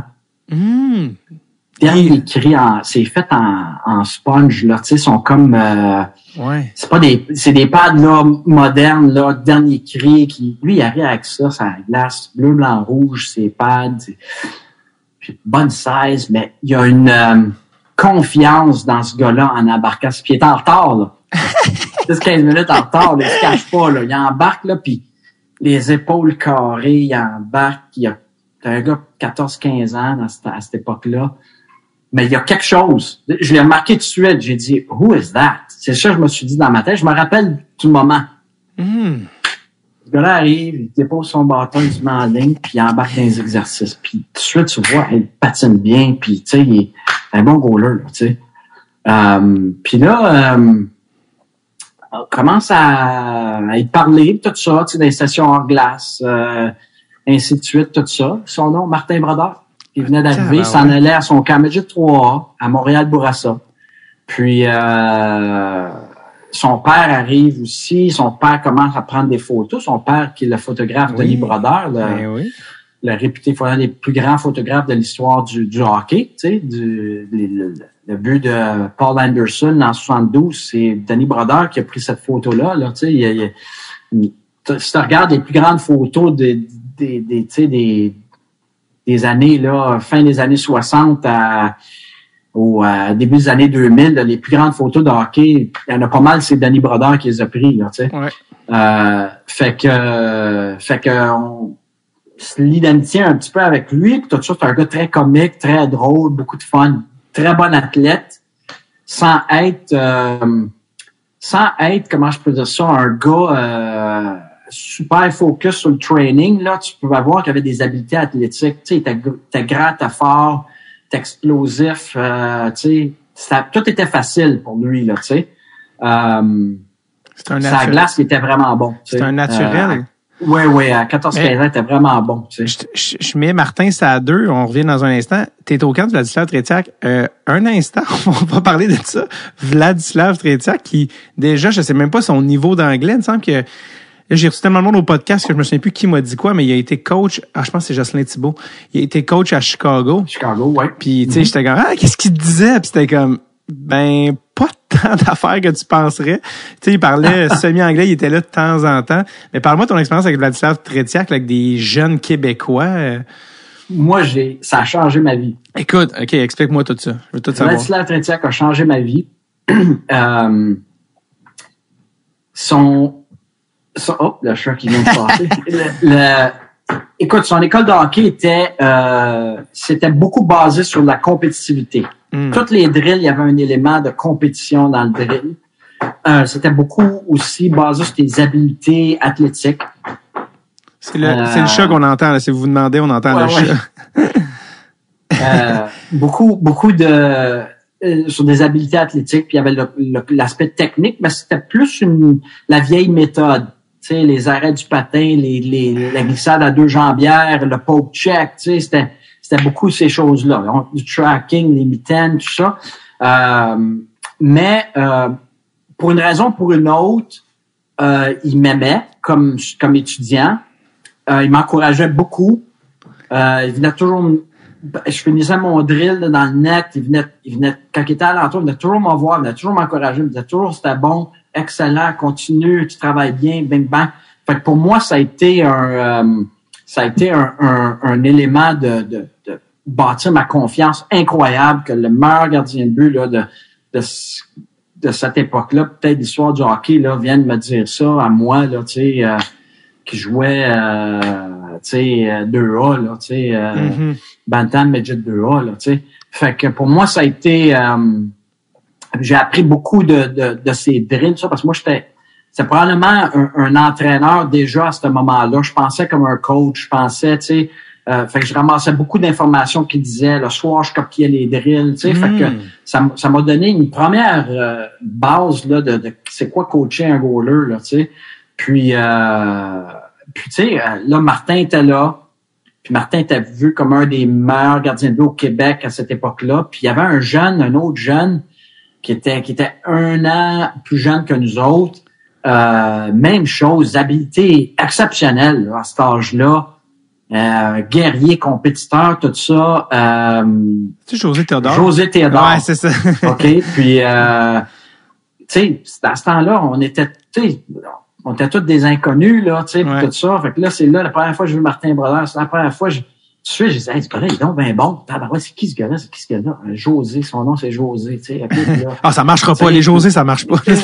mais c'est là que, tu sais, puis là, il y avait un gars dans la chambre, à côté de moi, un gars de 40 ans dans la Mm. chambre, qui venait faire l'école de hockey.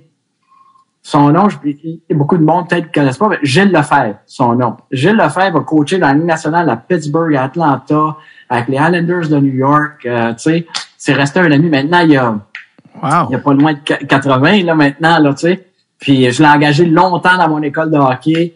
Euh, par la suite, on est resté en contact. On s'est parlé peut-être un mois passé. Euh, puis il a 40 ans. Puis lui, il recommençait à gauler. Puis il est venu à l'école de hockey de Vladislav Tretiak. Puis par la suite, il a travaillé beaucoup. euh, il aidait beaucoup Claude Ruel avec le Canadien l'été. Il allait gauler pour euh, pour Claude Ruel travaillait avec des jeunes espoirs du Canadien. Puis lui, il allait dans le filet, tout ça. Fait que, tu sais, c'est- c'était vraiment euh, L'expérience c'était vraiment spécial. Oui, c'est vraiment spécial. Puis c'est- moi, ça m'a ça m'a donné beaucoup de confiance. Ça m'a donné, ça a vraiment été le premier contact que j'ai eu avec du coaching, tu sais, de, de gardien de but. Puis c'était quoi coacher un gardien de but? Puis d'avoir. Puis Vladislav Tretiak arrivait sur la glace là, en équipement de gardien de but. Là. Il faisait tous ça. les exercices, C'est ça démontrait question, ouais. tous les exercices. Wow. Euh, puis il était encore quand même assez en forme. Fait que c'était, c'était impressionnant. Euh, puis le hors-glace, c'est lui qui renait le hors-glace. Là. Il faisait tous les exercices, toutes les affaires, c'est lui qui démontrait. Fait que c'était, tu sais, tu voyais là comment que, tu sais, qu'un, qu'un, que le meilleur gardien de but de son époque s'entraînait. C'était spécial. Puis une année, il coachait, je me rappelle, il coachait à Chicago. Puis euh, euh, à un moment donné, les, ces deux gardiens de but des Blackhawks de Chicago viennent s'entraîner avec lui après les heures de classe. Fait qu'ils viennent faire leur glace avec nous autres, Mhm. puis ils embarquent sur la glace, puis moi, j'étais comme, hey, tu sais, des gars de la Ligue nationale, puis c'était des gars qui n'étaient pas connus à cette époque-là, là, tu sais.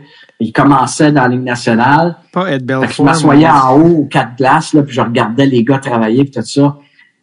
Un des gars, Ed Belfour, Ben oui. commençait sa carrière, puis l'autre, c'était Jimmy Waite Jimmy Wade, oui, je que moi, je, comme moi, j'avais suivi junior majeur. C'est un de mes gardiens de but préférés junior majeur, Oui, Jimmy oui, Wade. oui. Pas Il été à Washington. c'est ça. Jimmy a été, Oh. ben, il a joué avec Chicago, puis après ça, euh, C'est Washington ou Boston? On a Washington, Boston? Non, je, je veux pas dire n'importe Pas quoi. sûr, pas Euh, sûr. Mais ouais. en tout cas, tu sais, Jimmy, il avait gagné la médaille d'or avec l'équipe Mm. Canada Junior. Il avait été extraordinaire. Fait que tu sais, ça était comme un, un idole un peu pour moi.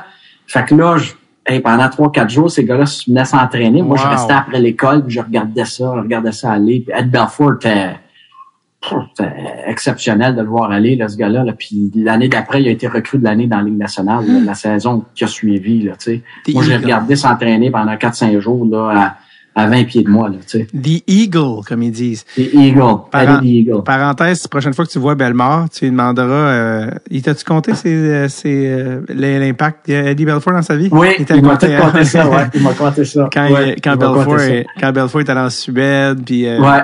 en tout cas, Ouais. bref, s'il y en a qui l'ont pas, euh, qui connaissent pas l'histoire, allez écouter l'épisode avec Pierre-Edouard Bellemare qui nous a jasé, je pense, Ouais. deux heures de temps. Belle histoire. Ouais, Une Belle puis, histoire. euh, ouais. En fin de carrière, a aidé Pierre-Edouard à partir la sienne euh, à, à bien des niveaux. Mais ouais, un- une grosse tête de hockey, évidemment, le Belfour. Euh, mais euh, pour parler de Tretiak, il vous parlait en anglais, il y avait un traducteur. Il y avait un traducteur sur la glace avec lui. Fait qu'il lui il parlait en russe. Puis euh, le traducteur, le gars traduisait. Puis il y avait aussi Filmir. Faut pas oublier, Filmir, à la première édition, je te dirais, la, probablement les deux, trois premières éditions, Filmir était là aussi. C'est qui, Phil- c'est qui Filmir? Filmir, c'est un gars qui a joué dans la Ligue nationale pendant probablement une quinzaine d'années, les années 70, début des années 80. Euh, il, a été, entraîneur des gardiens de but longtemps à Détroit avec les Red Wings de Détroit, euh, les Panthers de la Floride. Il a été scout professionnel pour plusieurs équipes de la Ligue nationale, dont les Panthers de la Floride. Euh, Filmir, qui a été pour moi, pour ma carrière exceptionnelle, puis je lui ai déjà mentionné ça une fois. On, on s'était rencontrés plusieurs années plus tard à Montréal, au repêchage à Montréal, en 2010, je ne me trompe pas. Puis on s'avait vu dans le lobby de l'hôtel, puis j'avais mentionné. Euh, il, il a, fait beaucoup de choses pour moi là, quand j'étais jeune, quand j'étais jeune adulte, là, adolescent, là, euh, pour m'aider. Euh, puis Filmir était un des autres. Fait que t'avais Trétiac et Filmir. Filmir a eu une belle carrière dans la Ligue nationale. Là. Tu sais, ça a été un, un bon gardien de but dans la Ligue nationale pendant longtemps. Euh, puis, euh, puis il a joué pour le Canadien d'ailleurs en début de carrière, si je ne me Mm. trompe pas. Euh, puis fait que c'est ça, fait que tu avais vraiment euh, ce tandem-là. Puis à un moment donné, une année, tu as eu aussi Gilles Gilbert qui est venu joindre au groupe. Ben oui, Gilles Gilbert. Gilles Gilbert qui est hyper drôle, qui, qui a- on a eu du fun avec lui là. Euh, c'est un gars vraiment vraiment le fun, sympathique. Puis euh, on a même au fil des ans, je l'ai croisé dans des arénas. Puis euh, j'ai beaucoup beaucoup aimé Gilles Gilbert. Fait que tu sais, c'était. euh, Il y avait plusieurs. vraiment, euh, ouais, c'était un, un- ouais, un monstre à plusieurs têtes. Ah ouais. Ouais, c'est un monstre à plusieurs têtes, mais c'est euh, euh, toute, toute une expérience. Tu regardes ça maintenant à 50 ans, puis tu dis, hey, tu sais, j'ai été coaché par Vladislav Mm. Tretiak, tu sais, par Philmire, par Gilles Gilbert, tu sais, comme, puis là, on parle même pas de François Allaire, tu sais, ça c'est après, là, mais tu sais, j'ai eu cette chance-là, comme, tu sais, ça a marqué ma vie, ça a marqué ma carrière, ça, là, là c'est, c'est, c'est, Des, des événements. avec ces gars-là. Des événements qu'avec le recul, comme adulte, tu fais, hey, attends, euh, c'est là qu'il y a eu. C'est, drôle parce qu'aujourd'hui, l'équivalent pour un jeune d'aujourd'hui, ce serait d'être co- coach- coaché par un Carey Price ou un Vasilevski. La- Exactement. Ce qui est drôle, c'est que le coach de Vasilevski, c'est toi. fait que tu vois-tu comment c'est full circle? Ouais. Il y a quelque chose de full circle de le gars qui est venu de Russie t'enseigner, puis toi, C'est 30 ans plus tard, il y a un gars de Russie qui vient, puis tu enseignes. Quand même fou, non, de repenser à Ouais. ça? Puis, anecdote, Ouais. en 2010-2011, je suis en Finlande euh, pour aller voir un, un prospect de l'organisation. J'étais avec Tom Curvers. Puis on est euh, on est à Helsinki. Puis euh, les Russes jouent contre la Finlande, si je me trompe pas, dans ce tournoi-là. Puis après le match, on s'en va en bas pour rencontrer notre prospect. Puis Vladislav Tretiak arrive avec son entourage. Hmm. Fait que, fait que Tom Curver c'est avec moi, puis euh, moi je regarde, je vois Vladislav Tretiak, puis euh, euh, là je, il, il passe, je dis, hey Vlad, je dis ça, il se retourne, il arrête, puis il m'appelait François, François, François, c'est comme ça qu'il m'appelait quand j'étais jeune. Fait qu'il il arrête, il dit François, puis il vient, il me serre la main, il me dit, Hein? hey, how are you doing? Puis tout ça, what are you doing here? Puis on parle à peu près là, deux, trois minutes. Il y a son entourage avec lui là, qui, qui le tire, puis tout ça. Puis, mais il prend le temps là, de, de reconnecter. Puis il dit, ah, t'es rendu à Tampa Bay. Ah, great, great, awesome. Il dit, I gotta go, but awesome to see you, puis tout ça. Puis il me tape sur l'épaule, puis Tom Curvers en revenait pas. Tom Curvers dit, oh my God, il dit, you know Tretiak. Il dit, tu connais Tretiak? Il dit, il dit, he recognize you. Puis ça, je dis, yeah, I used to go to his hockey school when I was a teenager, tu sais. Fait que c'est, re- j'ai été à son école, j'ai enseigné à son école après. OK. Puis, euh, tu sais, je te dirais probablement jusqu'à 96, 97 dans ce coin-là. Mais là, tu parles. euh, Attends, mais ça fait quand même un en moment, là. 2010, là, c'est 13 ans plus tard, là, tu sais. Puis, tu sais, il avait pris le temps, il m'a reconnu. Il avait, hey, François! Attends, ben ouais. On avait jasé un peu, c'était vraiment spécial. Vraiment Attends. T'as-tu parlé de ça à Vasilevski? De, hey, man, Oui, euh, oui, on en parle, on en parle euh, de temps en temps là, de Tritiak, parce que lui, il, le voit régulièrement quand il Mhm. retourne en Russie, puis tout ça. Ben écoute, parce qu'il est président de la Fédération de hockey russe maintenant. Puis, euh, fait que souvent, quand il y a des sélections nationales, il est alentour de l'équipe. Fait que tout ça, fait qu'on en parle tout ça. Puis souvent, il dit que je le salue, tout ça. Fait que c'est c'est tu c'est cœur, hein? une belle connexion quand tu y penses. Là, tu sais, c'est, D'ailleurs, c'est quand les même assez 50 cher. ans, euh, c'est les 50 ans cette année de la série Oui. du siècle. Oui, Et euh, t'as nommé Ken Dryden. Ken Dryden a écrit un nouveau livre sur la série du siècle. oui.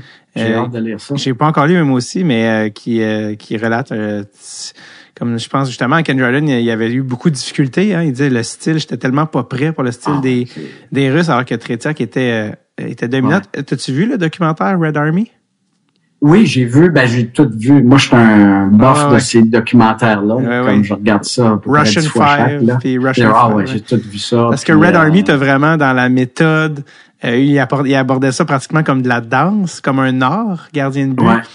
Puis Ouais. euh, à Oui. l'époque, c'est un peu farfelu, mais tu te rends compte qu'il y avait beaucoup de, de bons, il y avait beaucoup de bons, bons éléments dans tout ça, tu sais. Ouais. Puis que, ouais. que, que Tretiak a dit la fois que j'ai débarqué, c'est que c'était tellement intense comme, comme entraînement, puis à l'année comme un camp euh, militaire. Qui disait quand je suis revenu chez nous puis que mes enfants m'ont pas reconnu, je me suis dit ouais, Là, je Non. pense que je pense Il est temps, là. pas arrêter le hockey. Ça devait pas être facile pour ces gars-là, Ah, ces gars-là étaient isolés là, pendant des euh, mois de temps, puis euh, tu sais, c'était c'était- c'était un régime complètement différent, Ouais. mais euh, ça a créé du beau hockey. En tout cas, là, tu regardes, euh, tu regardes ça, cette série du siècle-là en 72, tu sais, la, la qualité. Tu sais, les, les Russes jouent comme la Ligue nationale joue aujourd'hui. Mhm, mhm. Ils jouaient ça, là, 50 ans passés. Là. Ils jouaient comme ça 50 ans passés, là, tu sais. Anatoly, euh, Anatoly Tarasov, le, le fameux Ouais. euh, mastermind derrière ça, son livre qu'il avait écrit, là, écoute, j'ai fouillé partout, là, c'est introuvable. Il y a tellement peu de copies. Euh, j'avais croisé un, j'avais parlé, un des gars qui est venu au podcast quand on était en Suède, c'est le président de la Fédération suédoise de hockey. Il dit ça, c'est un livre d'Anatoly Tarasov, tu sais. Euh, tu sais, on dire ça, ça. c'est mon gars. je- parce qu'il nous Mhm. donnait des affaires, il nous donnait des chandails de la Suède. Tu sais, Il dit ça, je te donnerai pas ça, je fais de, de moi pas ça, ça vaut, euh, ça c'est Ah inestimable, tu sais. ça. Mais bref, ça pour dire, c'est le genre d'affaire, je me dis, hey, ça, si on est capable de mettre la main là-dessus, le gars est en avance de tellement de décennies sur Hey, son c'est- ils ont, ils ont, euh, ils ont tellement le, le- le- leur, leur pensée en dehors de la boîte là, et, Mhm. était tellement avancée à cette époque-là. Ils ont, ils ont jumelé, comme tu dis, toutes sortes d'autres sports là-dedans. Comment est-ce qu'on peut appliquer les principes de, du soccer, le principe du volleyball, le principe du, du handball dans, dans le hockey, tu sais, puis Mhm. dans les méthodes d'entraînement, dans, tu sais, c'est, c'est vraiment exceptionnel. Puis, sais, un autre, euh, tu veux voir du beau hockey, là, va voir les matchs euh, Coupe Canada 87, là. Ah, man, C'est, je les ai regardés. oh, c'est- trois matchs, là, excitants, exceptionnels, du hockey exceptionnel, là, tu sais. J'ai- J'avais lu la, un livre écrit sur Gretzky par un de ses amis, là, journaliste, là, qui, euh, qui travaille au Globe and Mail, si je me trompe pas, puis euh, au Toronto Star. Anyway, puis euh, j'ai lu ça, puis il parle Gretzky que sa selon lui, selon Wayne Gretzky, sa meilleure game à vie, Ouais. c'est une des games de 87. La game numéro 2, je pense qu'il. C'était-tu la qu'il prend deux? le loin. Je pense la que deux, c'est en, ça. en double, double prolongation, là. Victoire de 6-5. Puis euh, Mario Lemieux. Ouais. c'est celui-là, en tout cas, bref, il, Mario a scoré au backdoor, là. Ouais, ouais, Ah oui, oui, oui. Et, euh, et en tout cas, il parlait de ça, puis là, j'étais retourné, puis là, avec la magie de YouTube, hein, qui n'existait pas avant, mais là, écoute, je pense que je me suis reclaqué ça. C'est sûr qu'avec la loupe du temps, le sport d'aujourd'hui, c'est une autre affaire que 87, Ah, là, ça, a l'air d'être même pas la même, le même sport, mais de voir ça, que les meilleurs, l'offensive, Ah. Dale Howard, Chuck, Rick Tuckett, la troisième ligne, puis La troisième- euh, euh, oui. qui, qui, qui, était, qui était revenu en renfort, c'est eux qui avaient scoré Oui, pour, euh, ça, c'est dans le dernier match, ouais. Pour les ramener dans le game, puis là, après, ramener dans le match, après ouais. ça, la, la, la infamous passe à Mario, mais, si tu veux voir un joueur là, exceptionnel, Sergei Makarov. ben oui, Makarov, ben Oh, oui. Regardez ce match-là, le numéro 24 pour les Russes, Ouais. l'Union soviétique. Là. Regardez les jouer, là. incroyable. Ce gars-là a été une super vedette dans la Ligue nationale. Il est arrivé, il est pas venu avec les Flames plus tard? Oui, il est arrivé avec euh, San Jose. Il a peut-être joué avec les Flames après, mais je pense qu'il a été à San Jose en premier. Il a été recru de l'année, actually. euh, puis il avait comme 32 ans, là, tu sais. C'était à cause de Euh, lui, la règle. Ouais, c'est ça. Ils ont- Exactement. Ils ont baissé à 27, je pense. Ouais, ouais. 27. Fait que, euh, non, si tu veux aller voir euh, hey, la vitesse de ce gars-là, Oui. les mains, la vision, le- tu sais, que- que- comment tu regardes Coach, Kucherov joue aujourd'hui, là, très, très similaire à Makarov. Très, très Mhm. similaire. Ben, à l'époque de 112, c'était Valérie Harlamov. Euh, D'ailleurs, Mhm. Bobby Clark s'était Oui. occupé, là, de lui casser Ouais. une cheville. L'époque. Ouais, ouais, Battre avec le talent, ouais, battre avec Ouais. plusieurs aspects, je te dirais. Tout ça pour dire, Martin Brodeur. Oui. c'est ça la beauté d'un podcast, Fran, c'est les aléas de, des parenthèses. Mais tout ça pour dire, tu te ramasses à Saint-Hyacinthe avec euh, le gars que tu as vu euh, débarquer à sa glace euh, Oui. quelques années euh, au pré- euh, précédemment. Et là, euh, c'est Martin Brodeur, euh, ben oui, de, de, de- à, à, à- Saint-Hyacinthe. Parle-moi un peu de lui, son style, parce que Martin Brodeur a souvent compté que quand son père l'avait envoyé à l'école de à l'air, il était revenu en pleurant euh, la première journée en disant Papa, il veut que je il veut que je gaule papillon. Moi, je n'aime pas ça, gauler papillon, je veux pas retourner. Puis Martin euh, est peut-être le dernier d'une race là, qui n'existera plus, mais il a gaulé toute sa carrière jusqu'à les années 2010. Là, on parle pas de. Ouais. on parle de il y a pas longtemps, là. Puis même Ah. 2012, finale de la Coupe euh, avec euh, New Jersey, il était plus jeune, là, rendu là. Et il a Ah. gaulé toute sa carrière hybride, un style euh, Yeah. unique à lui. Parle-moi un peu de son style à cette époque-là et l'évolution de son style à travers une carrière qui est grandement improbable. là. C'était vraiment un, un cas rare. Là. Il y a eu Tim Thomas Ben, un peu. C'était un gars euh, hyper talentueux. Tu sais, Martin, comme je t'ai dit, la première fois que je l'ai rencontré, là, je l'ai vu, Ouais. tu sais, je l'ai vu tout de suite, là, qui était meilleur que tout le monde, là, ça, ça la glace.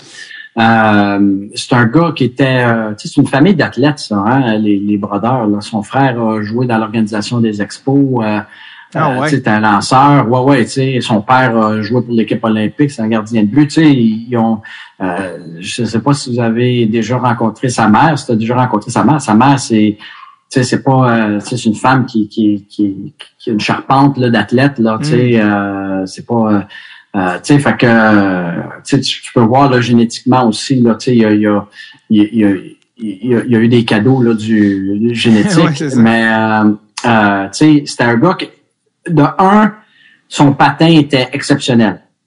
Euh, il pouvait faire n'importe quoi sur la, sur la glace au niveau de ses déplacements, au niveau de, de se rendre dans la ligne de tir.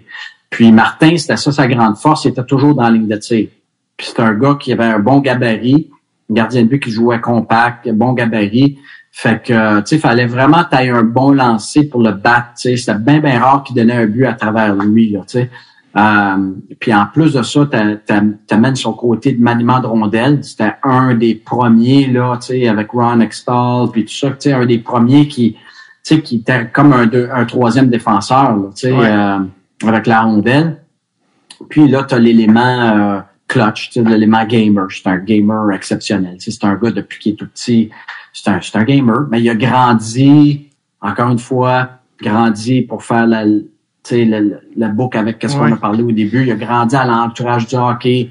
Il était souvent en forum. Mm. Son père était le photographe officiel du Canadien. Il a rencontré beaucoup de d'athlètes professionnels dans sa vie. Son père euh, a travaillé, euh, prenait des photos pour les expos. Tu sais, il était souvent alentour des joueurs de baseball. Tu sais, Tu sais, fait que lui, la foule, l'environnement du sport professionnel, il a grandi un peu alentour de ça. Ouais. Tu sais, fait que pour lui, c'était pas, euh, c'était pas un élément euh, qui le dérangeait Ouais. beaucoup. Tu sais, puis c'est un gars qui avait une habileté de gérer cette pression-là, puis gérer cette attention-là, qui était hors du commun.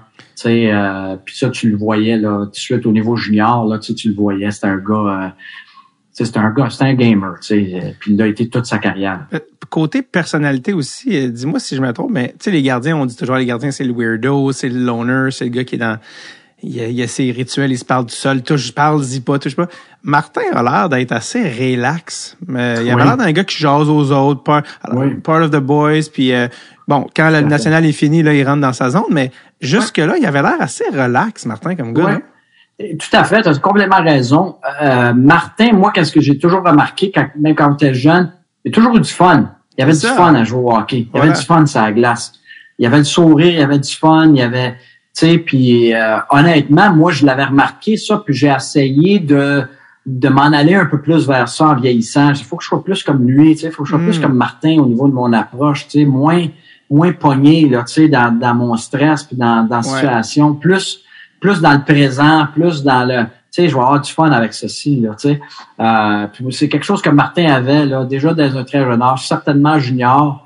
Euh, puis ça enlèvait pas sa compétitivité, ça enlèvait pas le fait qu'il était un gamer, mais c'était un gars qui aimait jouer au hockey, qui avait du fun à jouer au hockey, tu sais, qui avait du plaisir, tu sais. Fait que euh, définitivement, ça, ça tu sais, il a amené ça dans, dans la Ligue nationale au fil des années. Tu sais, c'est un gars qui a regardé jouer jusqu'à la toute fin. Il a jamais eu, ça a jamais eu l'air d'être une corvée là, pour lui. Là, tu sais. Puis, euh, je l'ai vu pratiquer souvent dans la Ligue nationale, tout ça. Puis, même personnalité, du fun, puis il rit, puis il a du fun avec ses coéquipiers, puis tu sais, mais il travaille fort, puis tu sais, il fait la job qu'il a à faire. Est-ce que tu as connu, toi, quand toi, tu étais gardien de but, une époque où, puis ça, ça c'était pas juste au hockey, je pense c'est la génération, euh, j'allais dire de mes parents, mais qui sont plus vieux que toi, là, mais des, les boomers, mais des, le travail, c'est pas drôle. tu sais, il y avait ça, cette Ben, affaire-là. Tu sais, tu peux pas avoir du plaisir et travailler fort, alors qu'aujourd'hui, je pense que ça a évolué. Est-ce que tu as vu une évolution ou... euh? c'est il y, a une, il, y y a une évolution surtout dans les moi je trouve dans les dix dernières années probablement euh, au niveau de comprendre la personnalité des différents athlètes Hum, pour longtemps la, la personnalité du gagnant puis du guerrier c'est comme gars sérieux le gars qui tu sais qui, mhm. qui est intransigeant qui est bougonneux qui est tu sais bang bang bang puis qui tu sais qui, qui est et, et puis je pense qu'avec les années avec les études en psychologie, avec euh, avec euh, tu sais maintenant il y a, il y a des, des, outils de on appelle en anglais predictive index qui, mm. qui détermine la personnalité des gens puis qu'est-ce qui les qu'est-ce qu'ils font en sorte qu'ils sont capables d'élever leur jeu, qu'est-ce qu'ils font en sorte qu'ils qui, qui, qui, que leur niveau de jeu s'abaisse, qu'est-ce qui fait, qu'est-ce qui les motive, qu'est-ce qui les motive pas. Avec toutes ces connaissances-là, on réalise qu'il y a différentes personnalités. Puis les gens approchent les situations de façon différente. Puis comme entraîneur, c'est important de de de de d'un petit peu de T'adapter. De d'adapter, de, manipuler notre coaching par rapport à la personnalité du joueur pour pouvoir extraire la meilleure performance du joueur. Tu sais, euh, tu sais, André Vasilevski, il n'a pas la même personnalité que Brian Elliott. C'est quoi les... pas les approcher de la même façon. C'est quoi les quoi les différences entre les deux, par exemple? Ben, il y, en a un, euh, tu sais, il y en a un qui va être plus un plus méticuleux, qui va être plus euh, euh, euh, tu sais, qui, qui va être plus, euh, on dit en anglais un craftsman, tu sais, qui, qui, va être plus un gars qui va, euh, tu sais, qui va être attentionné aux petits détails, puis tout ça. Faut qu'il faut vraiment qu'il y ait un, un parchemin pour se rendre à l'objectif. Faut que la, la, la, route pour aller là soit claire. Faut qu'il y ait un plan précis. Faut qu'il y ait, tu sais, tandis un Andrew Vasilevski, tu mets un objectif au bout de la, au, au bout de la rue puis il y a toutes sortes d'obstacles, puis tu lui dis, OK, c'est ça le plan général, là, puis c'est ça qu'on veut faire, là, OK, vas-y. Mm. Andrew Vasilevski va trouver une façon de se rendre là. C'est ça sa personnalité, c'est comme ça qu'il opère, c'est comme ça qu'il pense faut pas que tu arrives là avec trop de détails, trop d'informations, trop de. C'est vraiment, euh, c'est vraiment une personnalité. Puis euh, mon garçon, il a la même personnalité, il a une personnalité comme ça aussi. Mm. Faut pas que tu le, on dit en anglais clutter, faut pas que tu mélanges trop d'affaires dans sa tête. Là, tu sais, faut que tu, faut que tu le laisses des fois un petit peu. Euh, arriver à ses propres solutions là, tu sais, en chemin. Tu lui donnes des pistes, mais lui, c'est lui qui met ça ensemble. Tu sais, c'est un petit peu cette personnalité là, tu sais. Euh, ben Bishop, lui, c'était un gars, fallait que la, la, le plan de match soit hyper clair. Là, c'était un gars d'information. On faisait du vidéo euh, 15 minutes avant la game. Là, lui, il regardait les power plays des autres équipes, les tendances, là, 10 minutes avant le match. Là, mm-hmm. euh, le matin du match, on faisait une session de vidéo de 45 minutes, là, les journées de match. Ben, je pourrais jamais faire ça avec André Vasilevski. C'est pas la même personnalité pantoute. T'as eu, as eu Mike Smith aussi? T'as eu Mike Smith? J'ai eu Mike Smith aussi, tu sais. Mike Smith, c'est un petit peu, euh, c'est un, c'est un, c'est un cheval de course, Mike Smith. Il faut que tu le lâches lousse, puis vas-y, Mike. C'est même affaire. Tu peux pas arriver avec trop d'informations avec Mike parce qu'il se perd là-dedans. Là, il mm-hmm. vient, il freeze. sais Puis là, il, il est plus capable de performer. sais Fait qu'il faut vraiment que tu, tu lui donnes un, deux paramètres très larges, mais clairs. Mm-hmm. Tu lui dis, vas-y, Mike, compétition, go. Euh, c'est vraiment ça. Mais tu sais, comme je te dirais, comme coach junior, tu es beaucoup plus un gars qui va donner une structure mm-hmm. de travail, puis une façon de travailler, puis tu sais, tu, vas être comme un père de famille un petit peu, tandis que tu professionnel, c'est là que tu faut que tu commences à t'ajuster aux personnalités des gars dans la façon que tu vas coacher. C'est pas la même la même personne, c'est pas la même chose pour tout le monde. Ça, on l'a remarqué beaucoup dans les changements de les coachs. Avant, les coachs, c'était tough. C'était puis le on réalisé. c'est ça. La génération est arrivée, la génération suivante, puis c'était comme, ben là, les gars, ils se ferment à toi, fait que ça marche plus, tout ça. ça. Puis là, on parlait d'éléments de plaisir, on parlait de Martin. Euh, est-ce qu'un bon exemple de ça aussi, puis justement, il a l'air d'un gars qui a, qui a l'air d'avoir du fun, mais John Cooper, il a l'air d'avoir cette personnalité-là aussi, non? Tu sais, d'arriver, de, de, parler aux boys. Ouais. John Cooper, c'est un gars, c'est un maître à être capable de connecter avec les différentes personnalités dans le dans le, vestiaire et d'extraire le meilleur de chacun. C'est un maître là-dedans. C'est euh, moi c'est c'est ce gars-là comment ce gars ce gars-là est capable de de, de coacher différentes personnalités. C'est vraiment impressionnant à regarder aller. C'est un gars qui est à son meilleur sous pression comme entraîneur quand que le point tournant d'une série, là, John Cooper est à son meilleur. C'est là qu'il est à son meilleur. Il est capable de saisir le moment. Mm-hmm. Il comprend l'importance du moment, puis il sait quand le moment est pas important. il comprend les deux. sais, Fait qu'il sait quand il n'y a pas besoin de pousser, puis que c'est pas le temps. Puis il sait quand que il faut que je sois vraiment bon là, dans ce meeting Mhm. ici. Là. Puis il livre, euh, c'est impressionnant à regarder. C'est impressionnant à regarder. Moi, euh, euh, beaucoup, beaucoup de respect pour lui. Euh, tu sais, parce qu'on on a des personnalités quand même fortes. On a des superstars à Tampa, ça fait Mhm. longtemps. Là, tu sais, c'est pas, c'est pas des gars nécessairement qui sont. Tu sais, faut que tu ils ont tous des objectifs personnels, là, ces gars-là. Là, tu sais, euh, Oui. faut que tu sois capable de gérer ça, puis euh, euh, d'être capable de naviguer ça euh, pendant 10 ans, au-dessus de 10 ans, là, dans la même organisation, là, euh, faut le faire. Tu gères des PME, c'est pas facile non plus, là. C'est Ben, c'est ça, tu sais, des c'est, pas facile. Il faut que tout le monde soit content, puis aille son bonbon, puis il faut que ça soit la meilleure chose pour l'équipe aussi en même temps. Puis euh, John, John Cooper euh, a cette habilité-là. Puis c'est pour ça qu'il a gagné à tous les niveaux qu'il a coaché. Tu sais, littéralement, il a gagné le championnat Ouais. à tous les niveaux qu'il a coaché. C'est pas un accident, c'est parce qu'il est, il est très, très, très bon avec les gens, puis à, à extraire le meilleur des personnes qui sont alentour de lui. C'est quoi ton meilleur souvenir ou ton meilleur, euh, ta meilleure anecdote de John Cooper, ton meilleur souvenir de la fois que tu fais, oh, celle-là, c'est dans mon top, là, de, Oh, wow. que, oh, il y a qui, euh, tu sais, que tu vois son, tu vois son mastermind travailler puis de récupérer des, euh, tu sais, que ça peut être des moments de, justement, des moments de gestion puis savoir dire les bonnes affaires ou gérer des situations que tu as appris de ça, as fait, oh, OK, voir, il a, il a géré ça. Il y a, il y a un flair pour. Tu sais, j'ai pas de, de, Ouais, je t'ai mis, je te, de je te demande ça se particulier, Ouais. là, euh, juste sur le tas comme ça, mais il y a eu beaucoup de, de, de meetings dans les playoffs euh, où qui a où, où qui a saisi le pouls de l'équipe. Hum, Tu sais, euh, très, très, très bien, là, tu sais, puis qu'est-ce qu'il dit dans, dans ces meetings-là, puis des fois, c'est, c'est pas nécessairement un meeting avant match, c'est un meeting d'équipe, le lendemain d'une défaite, tu sais, euh, je vais te donner un exemple. L'an passé, on perd 2-0 contre les Rangers, ou Mhm. 0-2 contre Ouais. les Rangers, après deux matchs à New York, deux matchs difficiles. Puis euh, on se rencontre le soir après le match à l'hôtel, euh, juste le staff, puis il dit OK, je vais parler à l'équipe demain matin, on va faire un meeting demain matin avant de prendre l'avion. Ça. Fait qu'on se rencontre à l'hôtel.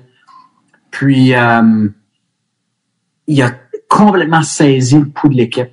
Puis le, le meeting qu'il a livré, ça a duré cinq minutes.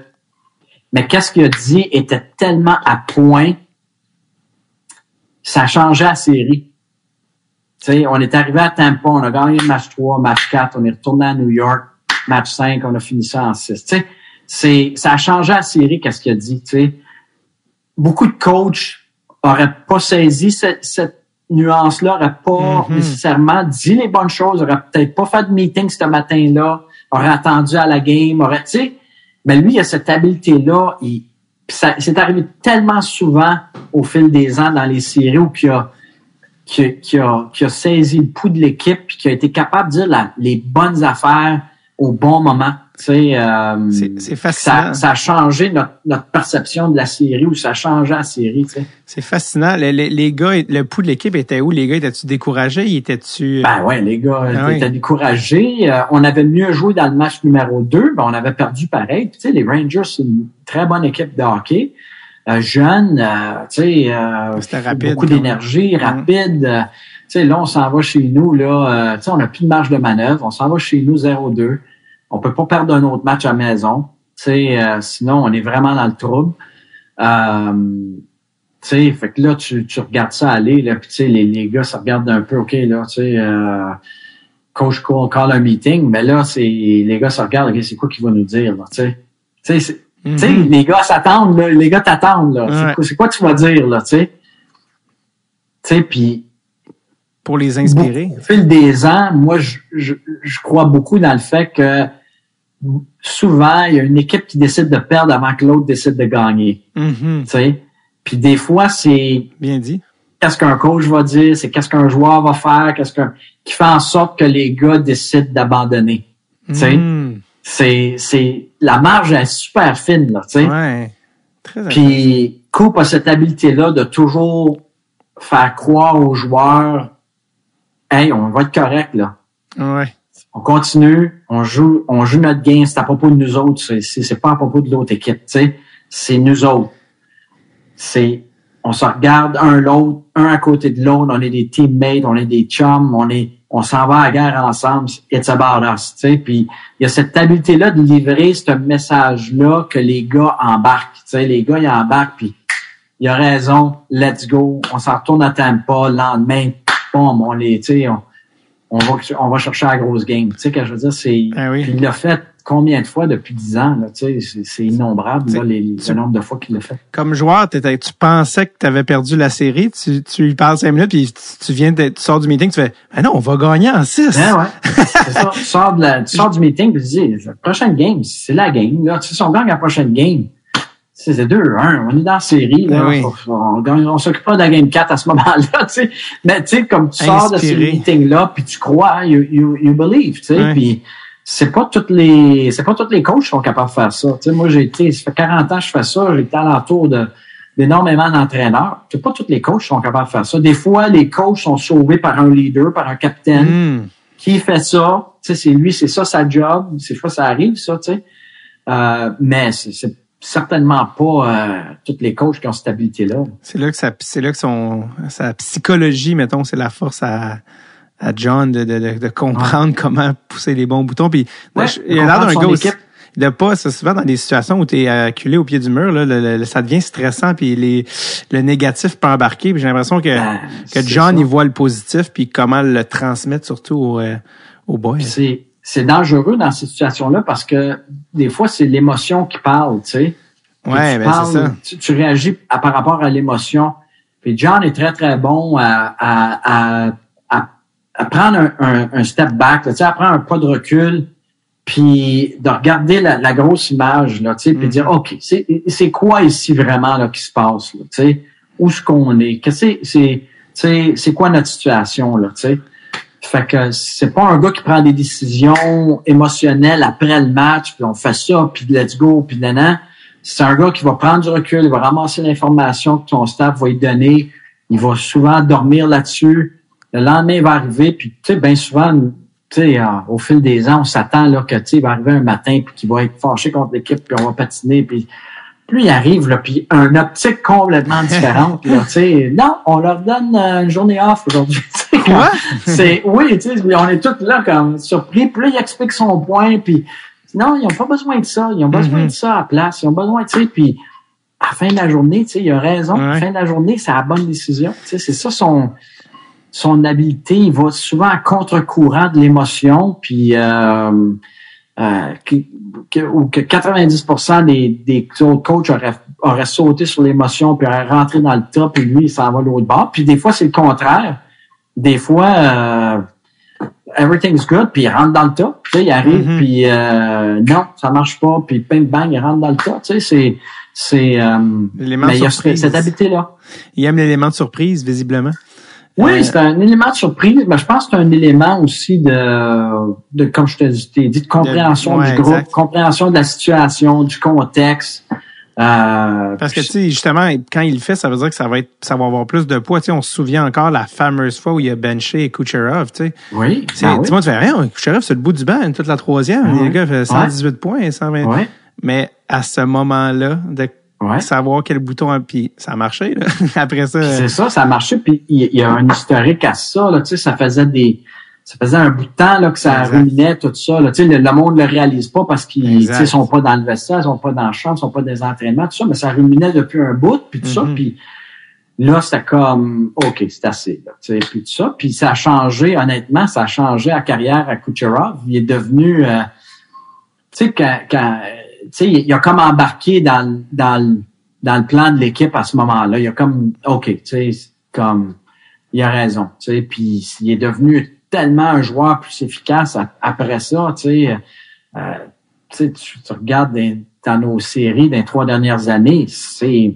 le joueur, là, Ben tu sais, oui. il a été, tu sais, tu regardes ses matchs dans ces, ces séries-là, tu peux faire un argument que c'est dans cette période-là le meilleur joueur de hockey au monde. Il, il- il est hallucinant.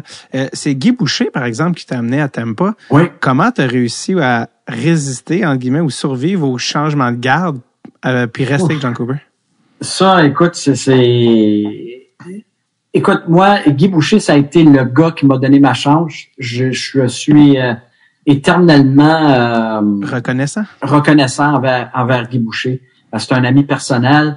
Euh, J'adore le gars. Euh, J'ai toujours aimé le gars. On se connaît depuis qu'on, je te dirais, là, depuis qu'on a peut-être 17, 18 ans, 19 ans dans ce coin-là. ça fait longtemps qu'on se connaît, euh, on se côtoyait, là, juste, euh, on n'a jamais été des, des grands chums, là, euh, qu'on se tenait ensemble, là, puis tout ça, là, mais on s'est toujours côtoyé à travers le hockey, puis à chaque fois qu'on se voyait, c'était des, des bonnes discussions, des stuff intéressant. Moi, j'aime sa passion à ce gars-là, j'aime sa loyauté, c'est un gars hyper loyal. Euh, sais, euh, puis je, suis tellement reconnaissant envers Guy Boucher, puis ça sera toujours, euh, je serai toujours là pour lui. Euh, tu les choses se sont passées à Tampa, il, il, il m'a amené là, puis je pense un peu qu'est-ce qui m'a sauvé. Je pense Guy m'a beaucoup aidé dans ça. Euh, Guy a, toujours, euh, tu sais, quand c'était Rocky au début, là, quand ça allait moins bien au début, euh, Guy, m'a toujours supporté avec le management. A toujours, euh, a toujours dit, euh, tu sais, faut lui donner la chance, faut lui donner sa chance, faut, tu sais, garder-les là, garder-les là, puis tout ça. Euh, ça, je le sais, c'est un fait, ça. La deuxième affaire, euh, oui, j'étais le gars à Guy, mais Steve Eiserman m'a engagé. Right. J'étais le gars à Steve Eiserman aussi, parce que Steve Eiserman a rencontré d'autres mondes, il a interviewé d'autres mondes, il m'a interviewé, puis euh, Steve, Steve, quand il m'a, il m'a engagé, puis au fil des ans, il m'a dit, tu sais, il dit, il dit, you're my goalie guy. Tu sais, il m'avait dit ça une fois, tu sais, c'était, you're not just the team mm. goalie coach, you're my goalie guy. Tu sais, fait que je pense que Steve avait un investissement aussi euh, dans moi, tu sais, personnel. Euh, tu sais, euh, puis je pense que ça, ça m'a, ça m'a aidé. Lorsque tous les changements sont arrivés, je pense que je pense que Steve a dit, gars, j'ai investi là deux ans, deux ans et demi dans ce gars-là. Euh, tu sais, donnons-y un, autre, autre chance là, tu. Puis c'est comme, tu il m'a donné un an d'extension après toute cette année-là là, de congédiement, tout ça. Il m'a donné une extension d'un an. Puis essentiellement, il m'a dit, regarde, il dit, il dit, je crois en qu'est-ce que tu fais. Euh, il dit, tu sais, ton le travail que tu fais, tout ça il dit, je crois dans qu'est-ce que tu fais. Mais il dit, faut que tu me montres que ça marche. Tu sais, essentiellement, c'est ça qu'il m'a dit. Faut que, tu, faut que tu me montres des résultats. Tu sais. Il dit, là, ça fait deux ans là, euh, tu sais, que chez Chambranlant, les, les goalers qu'on a eus, c'était pas des, des exceptionnels non plus, tout ça. Fait que on avait beaucoup de changements dans le filet, changement de coach, tout ça. Mais il dit, gars, je te donne un an d'extension. Il dit, c'est une grosse année pour toi. Il faut que tu montres que qu'est-ce que tu fais, ta philosophie, ton approche fonctionne. Sais.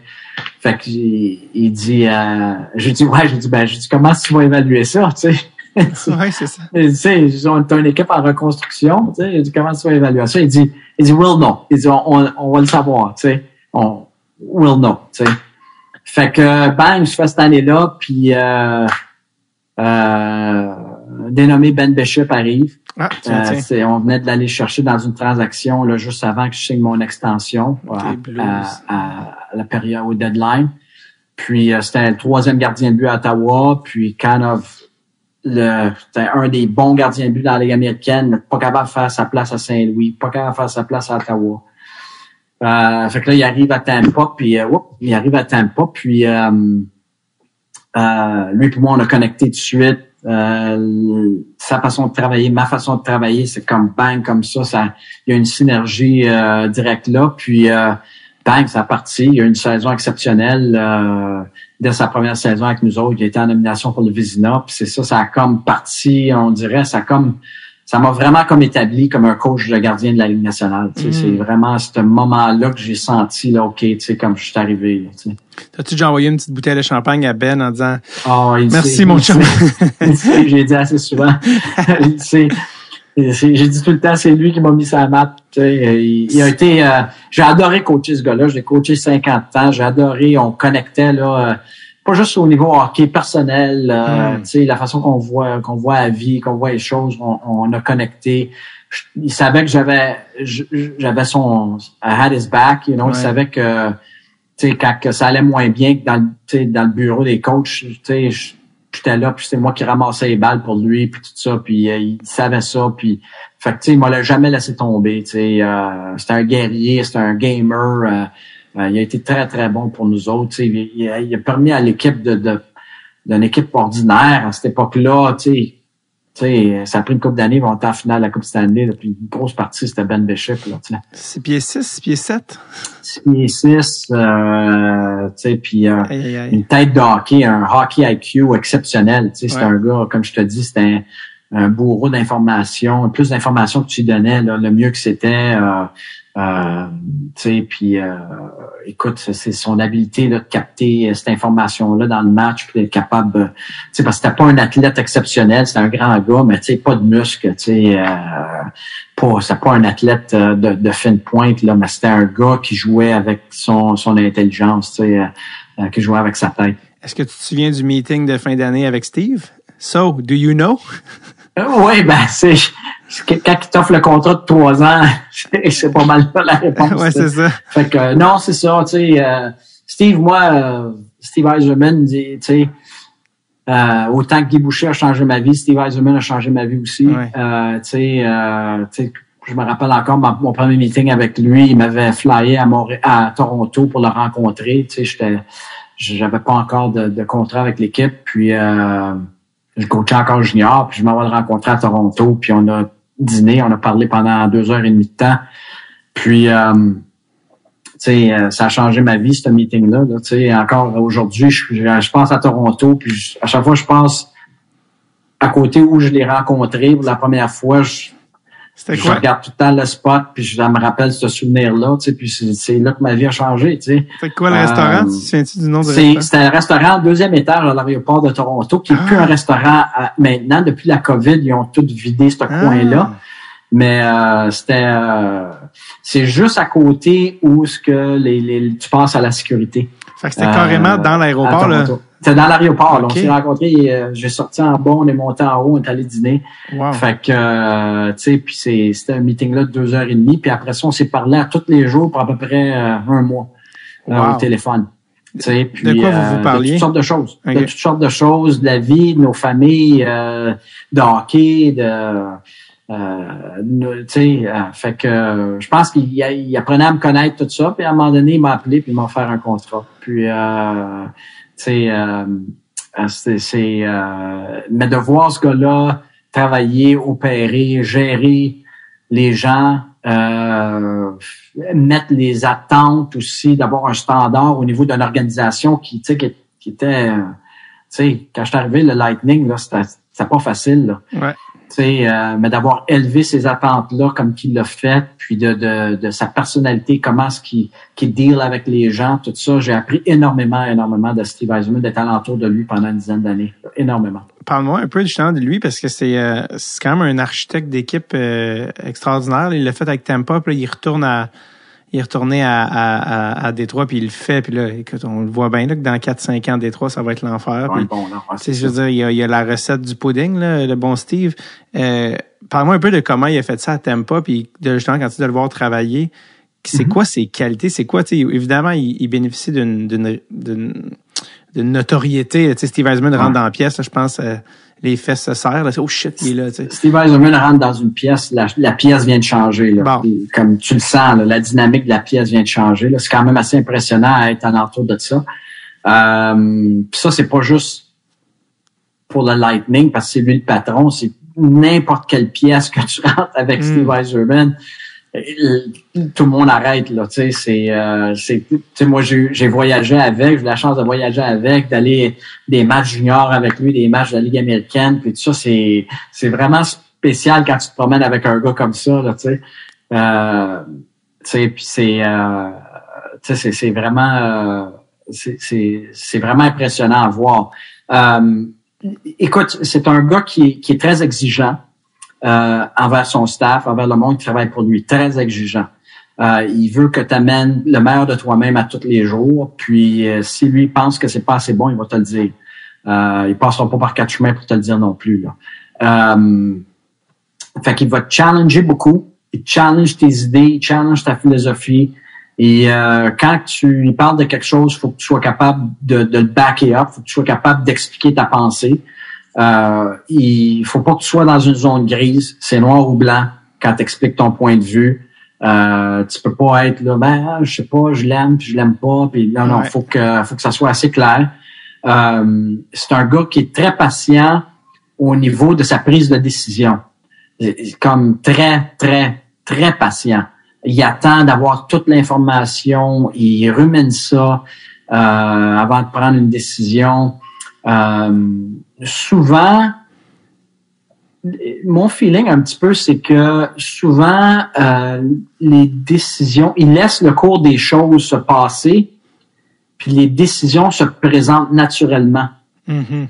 à lui. Tu sais, euh, c'est pas un gars qui va forcer les choses beaucoup euh, au niveau de sa prise de décision, au niveau d'échange de joueurs, de contrats, des choses comme ça. Tu sais, euh, c'est pas un gars qui qui est hyper agressif à ce niveau-là. Tu sais, c'est un gars plus qui va qui va laisser les choses tomber, puis là, il va avec l'information qu'il a, il va prendre une décision. Tu sais.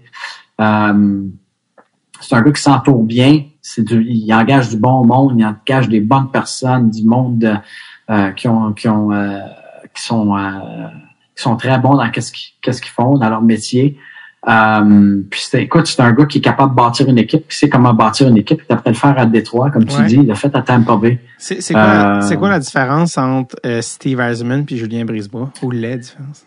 Ah, les différences. Je te dirais Julien Brisebois. Julien Brisebois est un des gars les plus intelligents que j'ai, une des personnes les plus intelligentes que j'ai rencontrées dans ma vie, tout, tout confondu. Wow. Moi, j'ai travaillé dans, le- dans le domaine des relations publiques. J'ai travaillé avec des gens, euh, des, des, des premiers ministres, euh, des, des, des, des CEO euh, au, au fil de ma carrière. J'ai rencontré avec toutes sortes de personnes de hockey. C'est une des personnes les plus intelligentes que j'ai rencontrées dans ma carrière.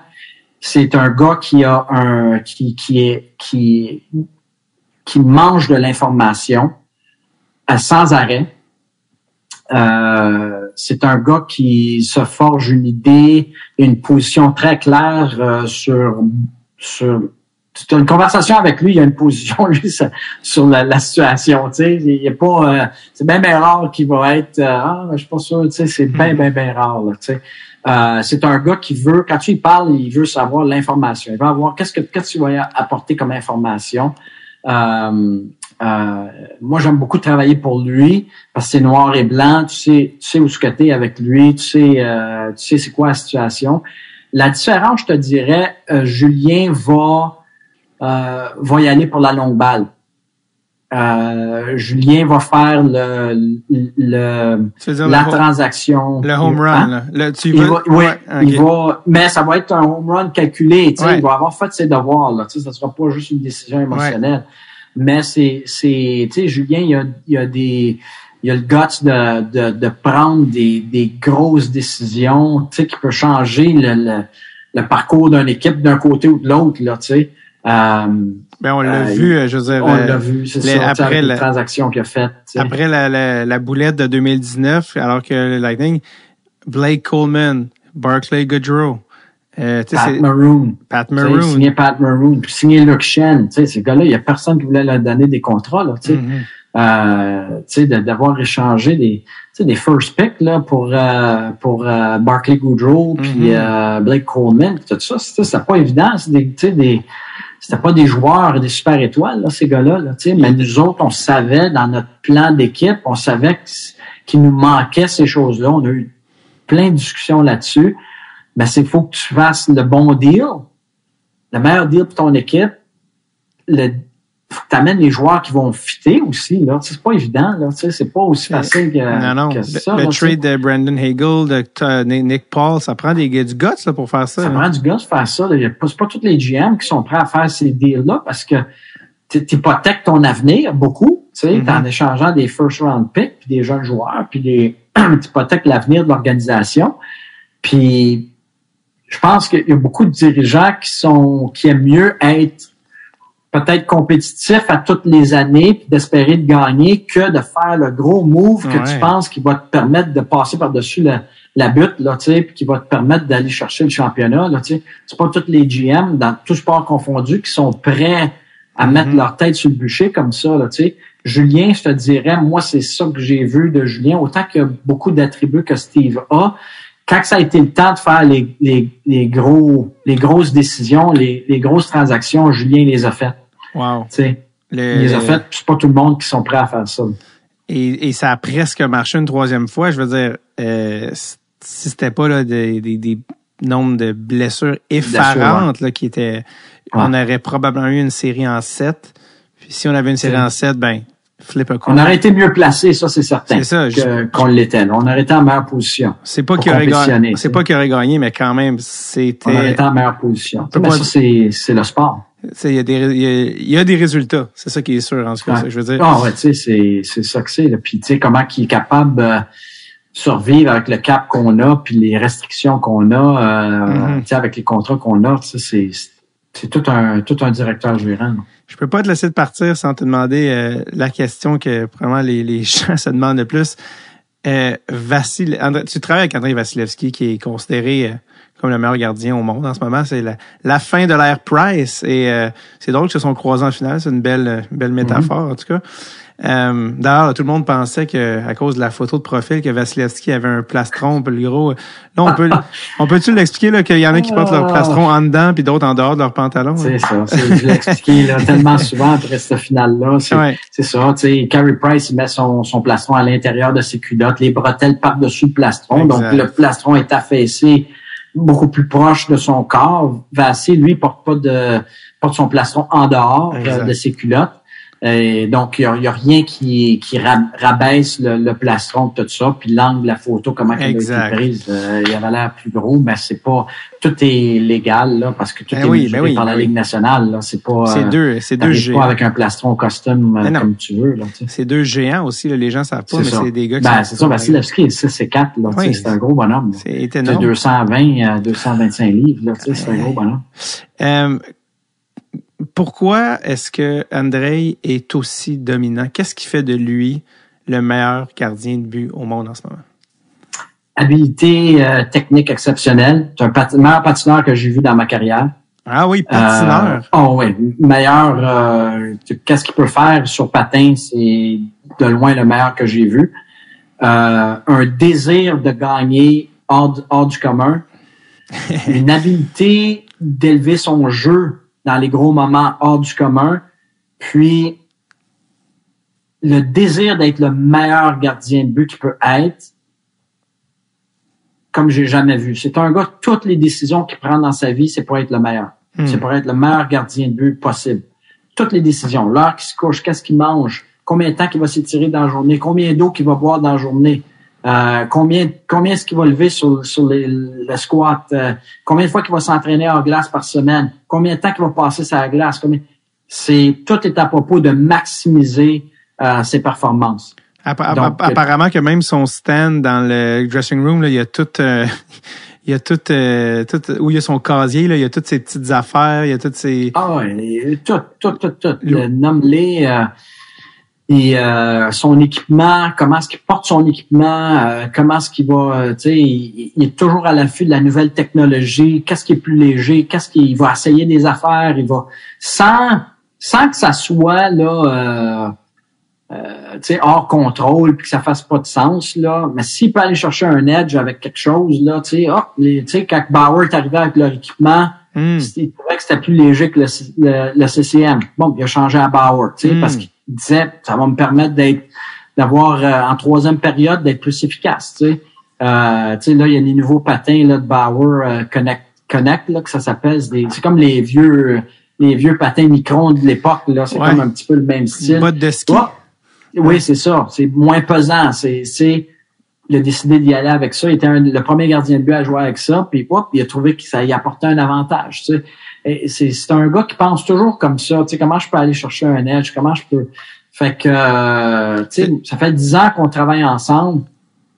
Euh, tu sais, c'est, c'est un gars, jamais, jamais, jamais j'ai, eu à, à lui dire, Hey, Vassy, il faudrait travailler un peu plus fort aujourd'hui. Hey, il faudrait, hey, let's go, let's get going today. Jamais, jamais, jamais. C'est un gars du, du moment qu'il embarque sa glace, il est on. Le- Let's go. C'est, S'il y en a qui euh, qui connaissent pas la compétitivité de André, je sais pas si tu as vu l'extrait ou certains ont vu l'extrait quand la quand la finale de la Coupe Stanley s'est terminée par pas une victoire de la Coupe Stanley pour la première fois en trois ans pour lui. Tu te dis qu'après la poignée de main, les gars sont les gars ont passé à autre chose, qu'ils ont accepté la défaite. Ouh, ça serait mal connaître Andrei Vasilevski. Il y a une caméra, évidemment, dans le, dans le corridor qui mène au vestiaire des Lightning et je me souviens plus si c'est son casque ou une gourde, mais en tout cas, il y a quelque chose qui a explosé, là. Écoute, et Vasilevski était encore complètement bouillant. Intransigeant envers la défaite, euh, envers le manque d'effort, envers la défaite, euh, c'est inacceptable pour lui. C'est pour ça qu'il est le meilleur gardien de but au monde. C'est mm-hmm. parce que cette mentalité-là. Puis des fois, c'est dur pour l'équipe, c'est dur pour les coéquipiers parce que c'est un standard là. Tu sais, c'est élevé là comme standard. Fait que c'est, tu sais, à tous les jours là, c'est du stock là pour les, autres là, mais c'est ça qui fait qu'il est, est exceptionnel. Est-ce que, des, est-ce que des fois, toi, tu as le rôle de, de, de, descendre un peu la pression, de dire, prends, prends une journée de congé, là, prends une journée de congé, euh, André? Pour sûr, tu sais, c'est, pour moi, euh, tu sais, ça fait partie de mon travail d'être capable de, de mettre les choses en contexte pour lui, tu sais, aussi souvent, tu sais, parce que lui, c'est, c'est la victoire, là, à tout prix, là, tu sais, mm. c'est, tu sais, fait que là, quand ça arrive pas, des fois, faut que je mette les choses en contexte pour lui. Des fois, il y a une plus grosse image, là, à la situation, puis, euh, on a, on a une relation assez, tu sais, quand même, ça fait dix ans qu'on est ensemble, on se respecte beaucoup un l'autre, puis euh, on, a vraiment un trust, là, comme on dit en anglais, là, un, euh, une confiance. Une confiance un dans l'autre, puis tu sais, des fois, je, le sais qu'il me fait confiance, tu sais, je le sais qu'il croit peut-être pas nécessairement sur le coup que j'ai dit, mais qu'il me fait confiance, puis que là, avec le temps, il, dit, ah, ça, t'avais raison, tu sais, que je veux dire. Puis, des fois, moi, je vais lui faire confiance aussi. Tu sais, des fois, euh, il y a des situations que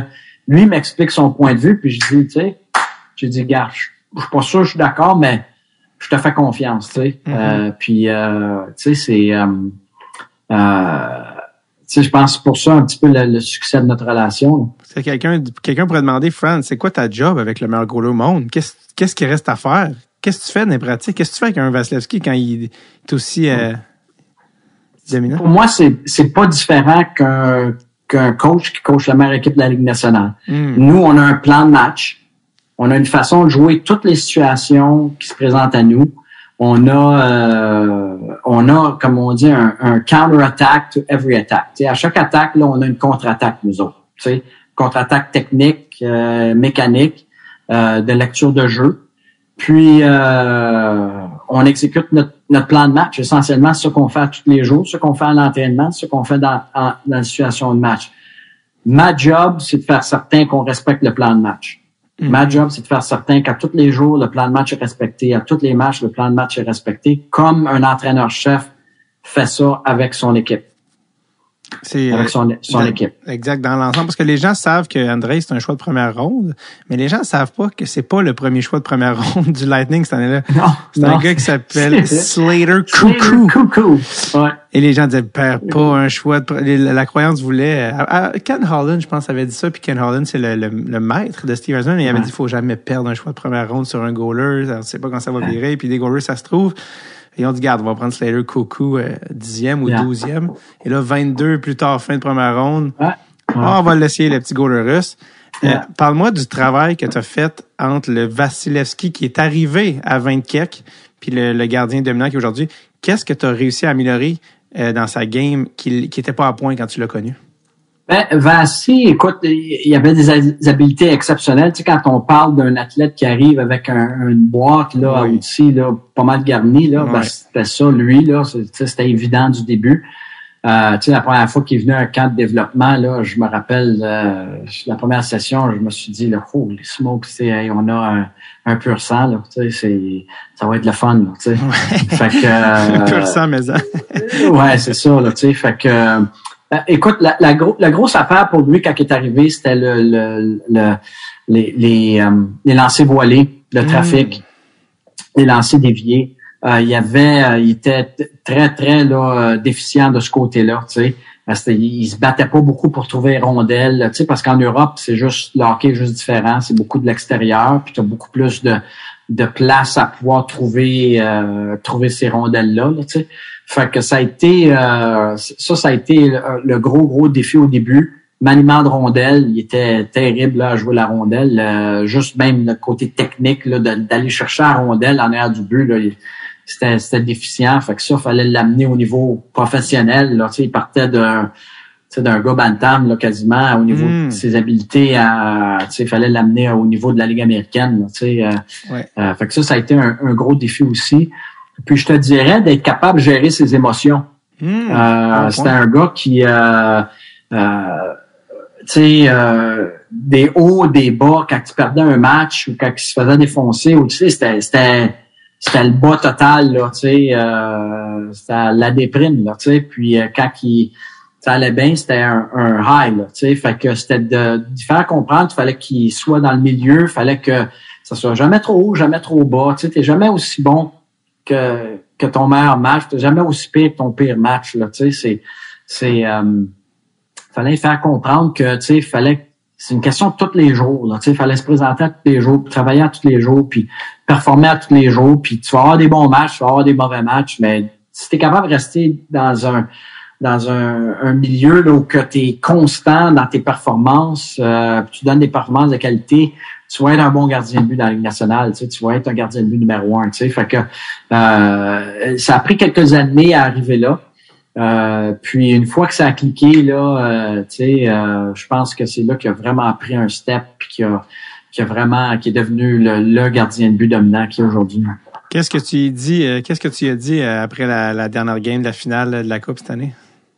Ah, écoute, on était tous très déçus, c'est certain. Euh, je lui ai dit que je l'aimais beaucoup, que j'étais euh, j'étais vraiment fier de lui. Puis euh, euh, de se reposer pendant un mois off, là, qu'il avait, que, avait tout donné ce qu'il avait à donner, puis que euh, tu sais, on n'a pas fini. On va, on va continuer, puis euh, on va avoir une autre chance, puis on va se créer une autre chance, c'est surtout ça.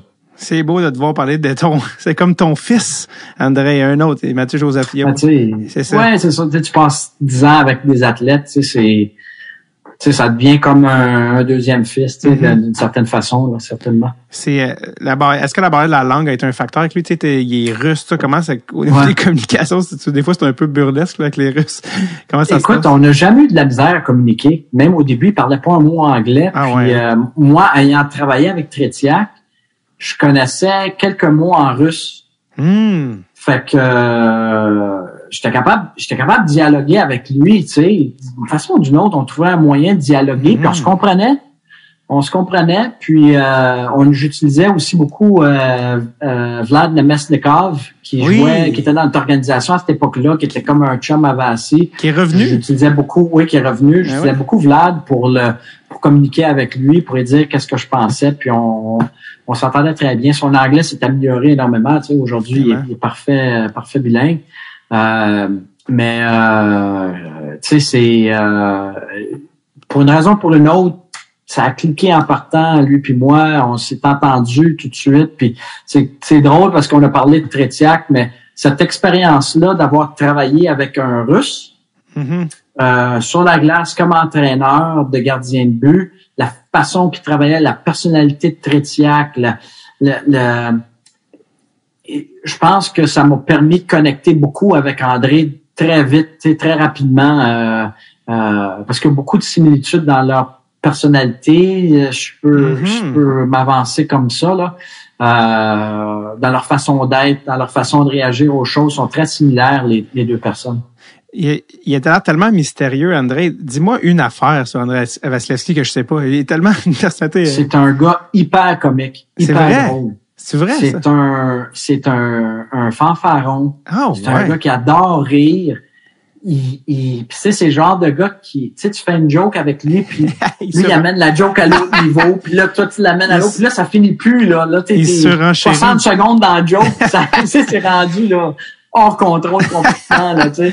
C'est, il est comme ça, c'est une personnalité comme ça. C'est un gars qui aime rire, qui aime avoir du fun, très, très euh, imagé dans son, dans son humour. Euh, C'est- c'est un gars qui, euh, euh, c'est un gars qui aime rire, qui aime, euh, qui aime, tu sais, malgré qu'on pense qu'il est très renfermé, c'est un gars qui est peut-être à cause de la langue, qui, Mm. qui, qui adore pas parler aux médias. C'est pas un gars qui adore là être devant les médias, puis surtout après des matchs, tout ça. Mais c'est un gars qui aime euh, qui aime rire, qui aime avec des chums, puis qui aime rire, puis tout ça. Puis, c'est parce qu'on a l'image des Russes que sourire, c'est une marque de faiblesse. Ouais, c'est ça. Mais lui, c'est. C'est pas ça. Je pense que c'est plus. il y a, je pense qu'il est peut-être un petit peu. Euh, tu sais, il a peut-être peur de dire, utiliser les mauvais hmm. mots, tu sais, quand il, exprime sa pensée. Euh, il euh, t'a-tu déjà dit une coupe de mots en français, juste pour... Ah oui, il parle, il parle français. Euh, il t'a dit une coupe de... Il parle français un petit peu. Euh, oh non, c'est un gars très, très, très le fun à être alentour, là. Puis, euh, euh, souvent, il va dire, tu sais, bon travail, bon travail, tu sais, comme ça, tu sais, quand on, quand, quand on finit un drill ou quelque chose, tu sais, il va me regarder, bon travail, all right. J'aime ça. euh, Franz, tu as été d'une générosité désarmante. Je te laisse avec la dernière question parce que Écoute, t'as été tellement généreux, on est allé dans toutes les directions. On, quand on serait en deux heures, c'est parce qu'on a un bon client. Euh, et tu as été un excellent client. Il n'y a rien d'autre à faire, le gars. non, mais écoute, on se rejoint. Hein. Euh, ouais, c'est ça. les après-midi de libre. Euh, non, non, mais euh, il y a une affaire, parce que je t'ai vu ça, il y a pas beaucoup de gens, je pense, que savent ça, mais tu as fait des genres de conférences à droite, à gauche. Puis mm-hmm. nous, André Tape, on fait chaque année un, on a un jeune ami qui s'appelle Charles Perrin qui fait la liste des prospects, sais. mais pas euh, des listes des médias. Il, regarde les gars jouer chaque année, puis mm. il, il, les évalue. Ce qui est un jeu très très très difficile euh, pour les professionnels même. Et les gardiens, c'est comme un autre degré de difficulté dans un un jeu très difficile, à un point où lui, il dit, les goalers, je sais même pas quoi dire, j'ai hésité sur une autre liste, mais je connais pas ça. Et toi, tu t'es intéressé à l'évaluation des gardiens de but. Tu as fait des conférences, les gens peuvent aller sur YouTube, il y en a qui ont été mis des extraits, parce que tu dis, moi, je travaille dans l'hockey depuis 30 ans, je me ramasse dans des meetings avec des gens, euh, dans des contextes juniors, professionnels, tout ça, et les gens disent, j'aime ce goaler-là, j'aime pas ce goaler-là, Demande-moi pas pourquoi. je peux pas te dire pourquoi. Ce qui va, ce qui en dit long sur l'évaluation des gardiens. Et je veux que tu me parles de ça pour que, euh, ouais, tu me parles de comment, ben de ce problème-là, puis de comment t'évaluer un gardien de but, puis un peu un genre de course en un pour euh, comment on regarde un gardien de but. On ne connaît rien de cette position-là. C'est, très, très difficile. Tu sais, le repêchage, là, tu sais, pour, là, tu ça fait 13 ans, là, je, suis dans la, Ligue nationale, puis avant ça, j'étais 12 ans dans la Ligue junior majeure du Québec. Fait que, tu sais, je l'ai vu des repêchages, là, tu sais, je l'ai vu 20, 25, là, quasiment, tu sais. Fait que c'est, tu sais, le repêchage, c'est vraiment, vraiment une loterie, là, tu sais, c'est, c'est, t'as ton choix de première ronde, là, qui a vraiment une bonne chance de jouer, là, puis d'être un joueur, euh, tu sais, qui va contribuer. Deuxième ronde, ça diminue de moitié. Troisième ronde, ça diminue, là, tu sais, puis dans la même ronde, vous avez pris Slater, Coucou puis Andrei Vasilevski. Là. C'est ça, là, tu sais. Puis regarde, là, Slater, il a, il a une carrière dans la Ligue nationale, là, mais il a, il a pas eu la carrière d'Andrei Vasilevski, là, puis il a été choisi euh, 10 ah. avant, là, tu sais, que je veux dire. Euh, c'est juste pour te dire comment c'est une loterie. Écoute, l'année l'année de repêchage de, d'André Vasilevski, c'était entre lui et Malcolm Subban. Eh, moment. T'as les deux top gardiens de but du draft là, pour la première ronde. Tu sais, euh, puis là, c'est la discussion, c'est qui le meilleur, c'est qui, tu sais. Euh, tu regardes aujourd'hui, euh, dix ans plus tard, tu sais, comme, tu sais, j'aime beaucoup Malkin, je le connais personnellement, c'est mais c'est pas la même catégorie de gardien de but, là, tu sais, c'est pas la même stratosphère, là, tu sais, mm-hmm. c'est, c'est, euh, tu sais, mais à cette époque-là, les gars étaient, tu sais, c'était un, deux, là, tu sais, c'était, tu sais, c'est extrêmement, extrêmement difficile d'évaluer un c'est d'évaluer un gardien de but, c'est une chose, mais de, de faire une projection d'un gardien de but, c'est une autre chose. Je pense que c'est la projection qui est difficile. D'évaluer le gardien de but par rapport à son groupe d'âge, c'est, tu sais, dire, beaucoup de monde peut faire ça. Là. sais C'est pas, euh, c'est pas, évaluer un joueur par rapport à son groupe d'âge, c'est, mais c'est d'être capable de projeter dans trois, quatre, cinq ans qu'est-ce que ce joueur-là va être, qu'est-ce que ce gardien de but-là va être, c'est extrêmement difficile parce que tellement de facteurs qui rentrent en, qui sont incontrôlables, qui rentrent en, ligne de compte. Euh, tu sais, c'est tu, sa famille, lui, qu'est-ce qu'il fait en dehors de la glace, mm-hmm. comment fort qu'il s'entraîne, comment est-ce qu'il travaille sur la glace, qu'est-ce qui, avec qu'est-ce qui, euh, avec qui ce qui s'entraîne l'été, tu sais, c'est qui son coach de goaler l'été, c'est qui, tu sais, c'est euh, tu ses expériences professionnelles, ça commence mal, là, puis il se fait défoncer en partant, ça affecte sais, ça affecte-tu son, son outlook, ça affecte-tu sa, sa confiance? Tu sais, euh, s'il s'entend pas avec son coach euh, à 20 ans dans le junior, euh, ça affecte, tu sais, tu sais, ou l'autre que tu as évalué puis qui est drafté en huitième ronde, coach l'adore junior, il donne confiance, il le fait jouer, bang, il prend un step, il s'en va dans la Ligue américaine, il a un début incroyable, boum, prend confiance aussi, tu sais. Euh, tout d'un coup, 4-5 ans après, ce gars-là, c'est un stud. Tu sais, il, Mhm. arrive, puis il a tellement pris confiance, puis il a tellement eu des opportunités, puis il a eu des bons coachs de goaler, puis il a eu des... Tu sais, il travaille avec un psychologue sportif qui est outstanding, qui l'a aidé. Tout d'un coup, ce gars-là, il frappe à 25 ans, il est au port de la Ligue nationale, puis, tu sais, euh, tu sais, il frappe pour une job, tandis que l'autre que tu as drafté plus tôt, que X, Y, Z est arrivé, que ça, ça, ça a déboulé, puis que les roues ont lâché, ben, il a, il a arrêté de jouer au hockey, là, tu sais, Ouais. ou qui joue dans l'East Coast, là, ça arrive, ça. Il y en, il y en a plein d'histoires comme ça, là, tu sais. So, tu sais, c'est, c'est la projection qui est extrêmement, extrêmement, extrêmement difficile. Euh, tu sais, tout le monde dit ah on l'avait vu euh, tu sais euh, Henrik Lundqvist on l'a drafté en septième ronde on savait qu'il était qu'il force de caractère hey il n'y a pas un gars autour de la table des Rangers de New York là qui se sont dit qu'Henrik Lundqvist allait avoir une carrière de 15 ans dans la Ligue nationale pour les Rangers de New York puis être, être le meilleur gardien de but de sa génération là. C'est pas vrai ça Non. ok? C'est pas vrai là je pense que au fil de son développement autour de la table, ils ont commencé à se dire, hey, on a vraiment un, un goaler, tu sais, ce gars-là, c'est, he's the real deal, là, tu sais. Puis là, t'as Benoît Allaire qui arrive dans le qui commence à le coacher, qui transforme sa game. T'as, tu sais, là, tout d'un coup, les Rangers sont l'équipe montante. Ryan McDonough arrive. Mhm. Tu sais, t'as toutes les, ce groupe-là, là, euh, Callahan, euh, Stappen, tu sais, t'as tout ce groupe-là qui arrive en même temps. Tout d'un coup, ça devient une équipe élite. Puis là, tout d'un coup, pendant trois, quatre ans, c'est une des meilleures équipes de la Ligue nationale. Ça vont en finale de conférence comme deux, trois ans de fil. Tu sais, quand je veux dire, ça va une finale de la Coupe Stanley.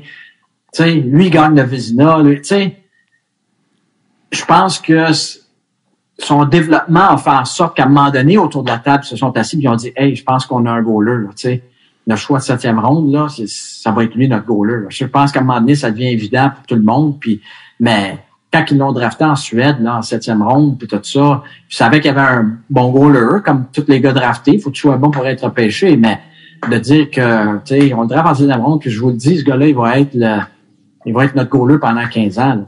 Est-ce que toi, tu es impliqué dans les, les recrutements des, euh, le des gardiens du Lightning? Je l'étais au début de ma carrière dans la Ligue nationale, mais euh, euh, je te dirais, euh, euh, moins aujourd'hui, on a un, un, un dépisteur de gardien de but, c'est ça qu'il fait.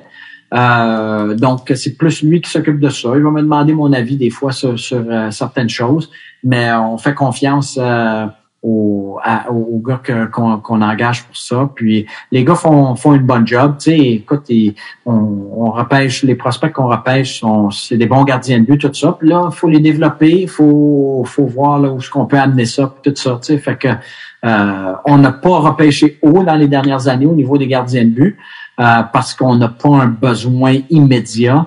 Ouais. Euh, tu sais, le, le plus haut, là, c'est Hugo Annefeld qu'on a repêché là, euh, deux, deux ans passés, là, le Suédois. Euh, tu sais, fait que lui, il se développe présentement dans notre euh, dans notre euh, système. Mais tu sais, on n'a pas un besoin immédiat là, de, de, gardien de but. Là, tu sais, fait que mais tu sais, j'imagine là, dans les prochaines années, là, on va commencer à regarder ça plus. Euh, tu sais, Il reste plus, encore, euh, euh, de- reste encore du jus dans ce bon petit Vassi. Ouais, ben c'est ça, tu sais, est à un âge, là, est à un, bon âge, mais tu sais, euh, euh, quand tu passes la trentaine avec le millage qui- qu'il y aura, à ce moment-là, tout ça, là, va falloir vraiment commencer à, à regarder là, pour le, le successeur. Là, tu sais, mais on est peut-être deux, trois, quatre ans de ça. Là. Surtout, c'est qu'un goaler, ça prend sept ans avant qu'il soit bon.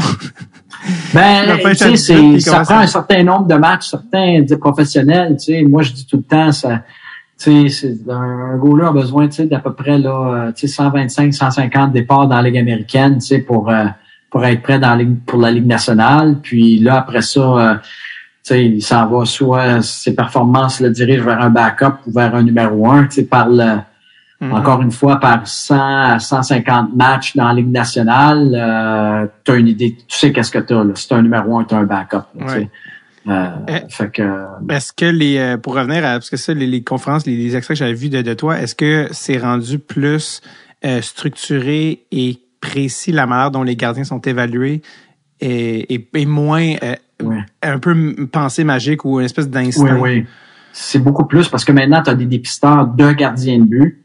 Donc, euh, c'est des gars qui, qui savent de qu'est-ce qu'ils qu'est-ce qu'ils regardent. Là? Le côté analytique aussi, les statistiques avancées euh, et dans le mix aussi, dans tout ça. Euh, puis, tu sais, les, les jeunes gardiens de but aujourd'hui euh, euh, sont, pour la grande, grande majorité, sont tous bons techniquement. Là. Ils ont toute une habileté technique, ils sont tous fluides euh, euh, dans la façon qu'ils qu'ils jouent. Donc, souvent, tu vas, tu vas regarder des gardiens de but juniors, puis tout ça, puis ça ressemble tout. Là. Tu sais, tu vas regarder des gardiens de but universitaires américains, ça ressemble tout. Là. Ils jouent tous de la même façon. Là. Tu sais, c'est pas comme dans mon temps, les goalers avaient différents styles, avaient différents, tu sais. Fait que, euh, fait que, tu sais, c'est, vraiment, là, c'est, OK, l'efficacité du gars. Tu sais, comment efficace il est, là, qu'est-ce qu'il fait, puis es-tu capable de gagner des matchs, puis euh, y a-tu un X-factor, là, que les autres ont pas, tu sais, c'est vraiment de déceler ça, mais plus t'attends dans le repêchage, plus c'est dur à trouver, là, tu sais, ces, ces gars-là, là, tu sais. Franz, merci tellement d'être passé au podcast. Je ne sais pas s'il y a des zones dans lesquelles on n'est pas allé. On est allé euh, à droite, à gauche. Ça a été euh, un plaisir. Je, écoute, deux heures. On Plaisir dit, pour moi. on t'avait dit une heure. Ouais. On est à deux heures et vingt. Ben c'est quand, quand t'es en bonne compagnie, c'est ça passe vite, c'est le fun. J'ai adoré adoré l'expérience. euh, merci. David, adoré ça. Merci à toi, sincèrement, ça a été d'une générosité euh, sans borne. Dis salut à tes fils, je veux dire ton biologique, Mathieu Joseph, André Vasilevski. Euh, Ok. Mathieu Joseph m'avait dit en plus, quand j'ai dit que j'allais te recevoir, il m'a dit, tu vas voir, euh, c'est un bon gars. Ah, good. J'adore. Mathieu. Good guy. On a eu la confirmation. On t'en souhaite, euh, on t'en a déjà deux bagues, ce qui est plus que beaucoup de gens. déjà, si t'en as une, t'as eu une, une bonne vie, mais Ouais. deux, deux bagues de la Coupe Stanley. Et euh, c'est pas dit qu'il n'y en aura pas une trois puis une quatrième avec le, le core que vous avez avec- à Tampa Bay. Si jamais je passe dans, dans le coin de la, de la Floride, je vais aller voir une game. Euh, viens, euh, je t'invite. Colin, Si tu viens à Tampa, euh, euh, texte-moi, puis euh, on, on, on t'amène voir une game. c'est extrêmement gentil. Ça tombe pas dans l'oreille d'un sourd. Ça va être les, ça va être, je vais être assis avec ton gars euh, au hashmark avec Kucher. Peut-être avec ma femme, Ah oui? ouais, peut-être pas mon gars, mais ma femme va être là. Mais on suit ton gars, on suit ton gars euh, qui va être euh, pour les Wildcats éventuellement. Et un centre playmaker. Franz, merci énormément et je te souhaite la meilleure des chances. Bonne saison. Et euh, Merci beaucoup, David. yes, merci. Bye.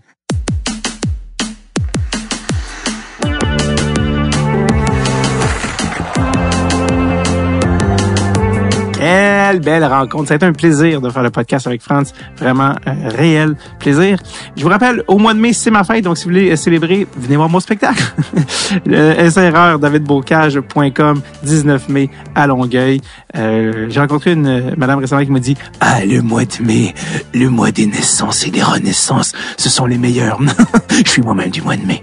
Parce que oui, j'adore parler à des vieilles madames françaises comme ça sur la rue. davidbocage.com, 19 mai, Longueuil. Come on over, come on in, disait Shania Twain. Et surtout, passez une magnifique semaine. OK, bye-bye now.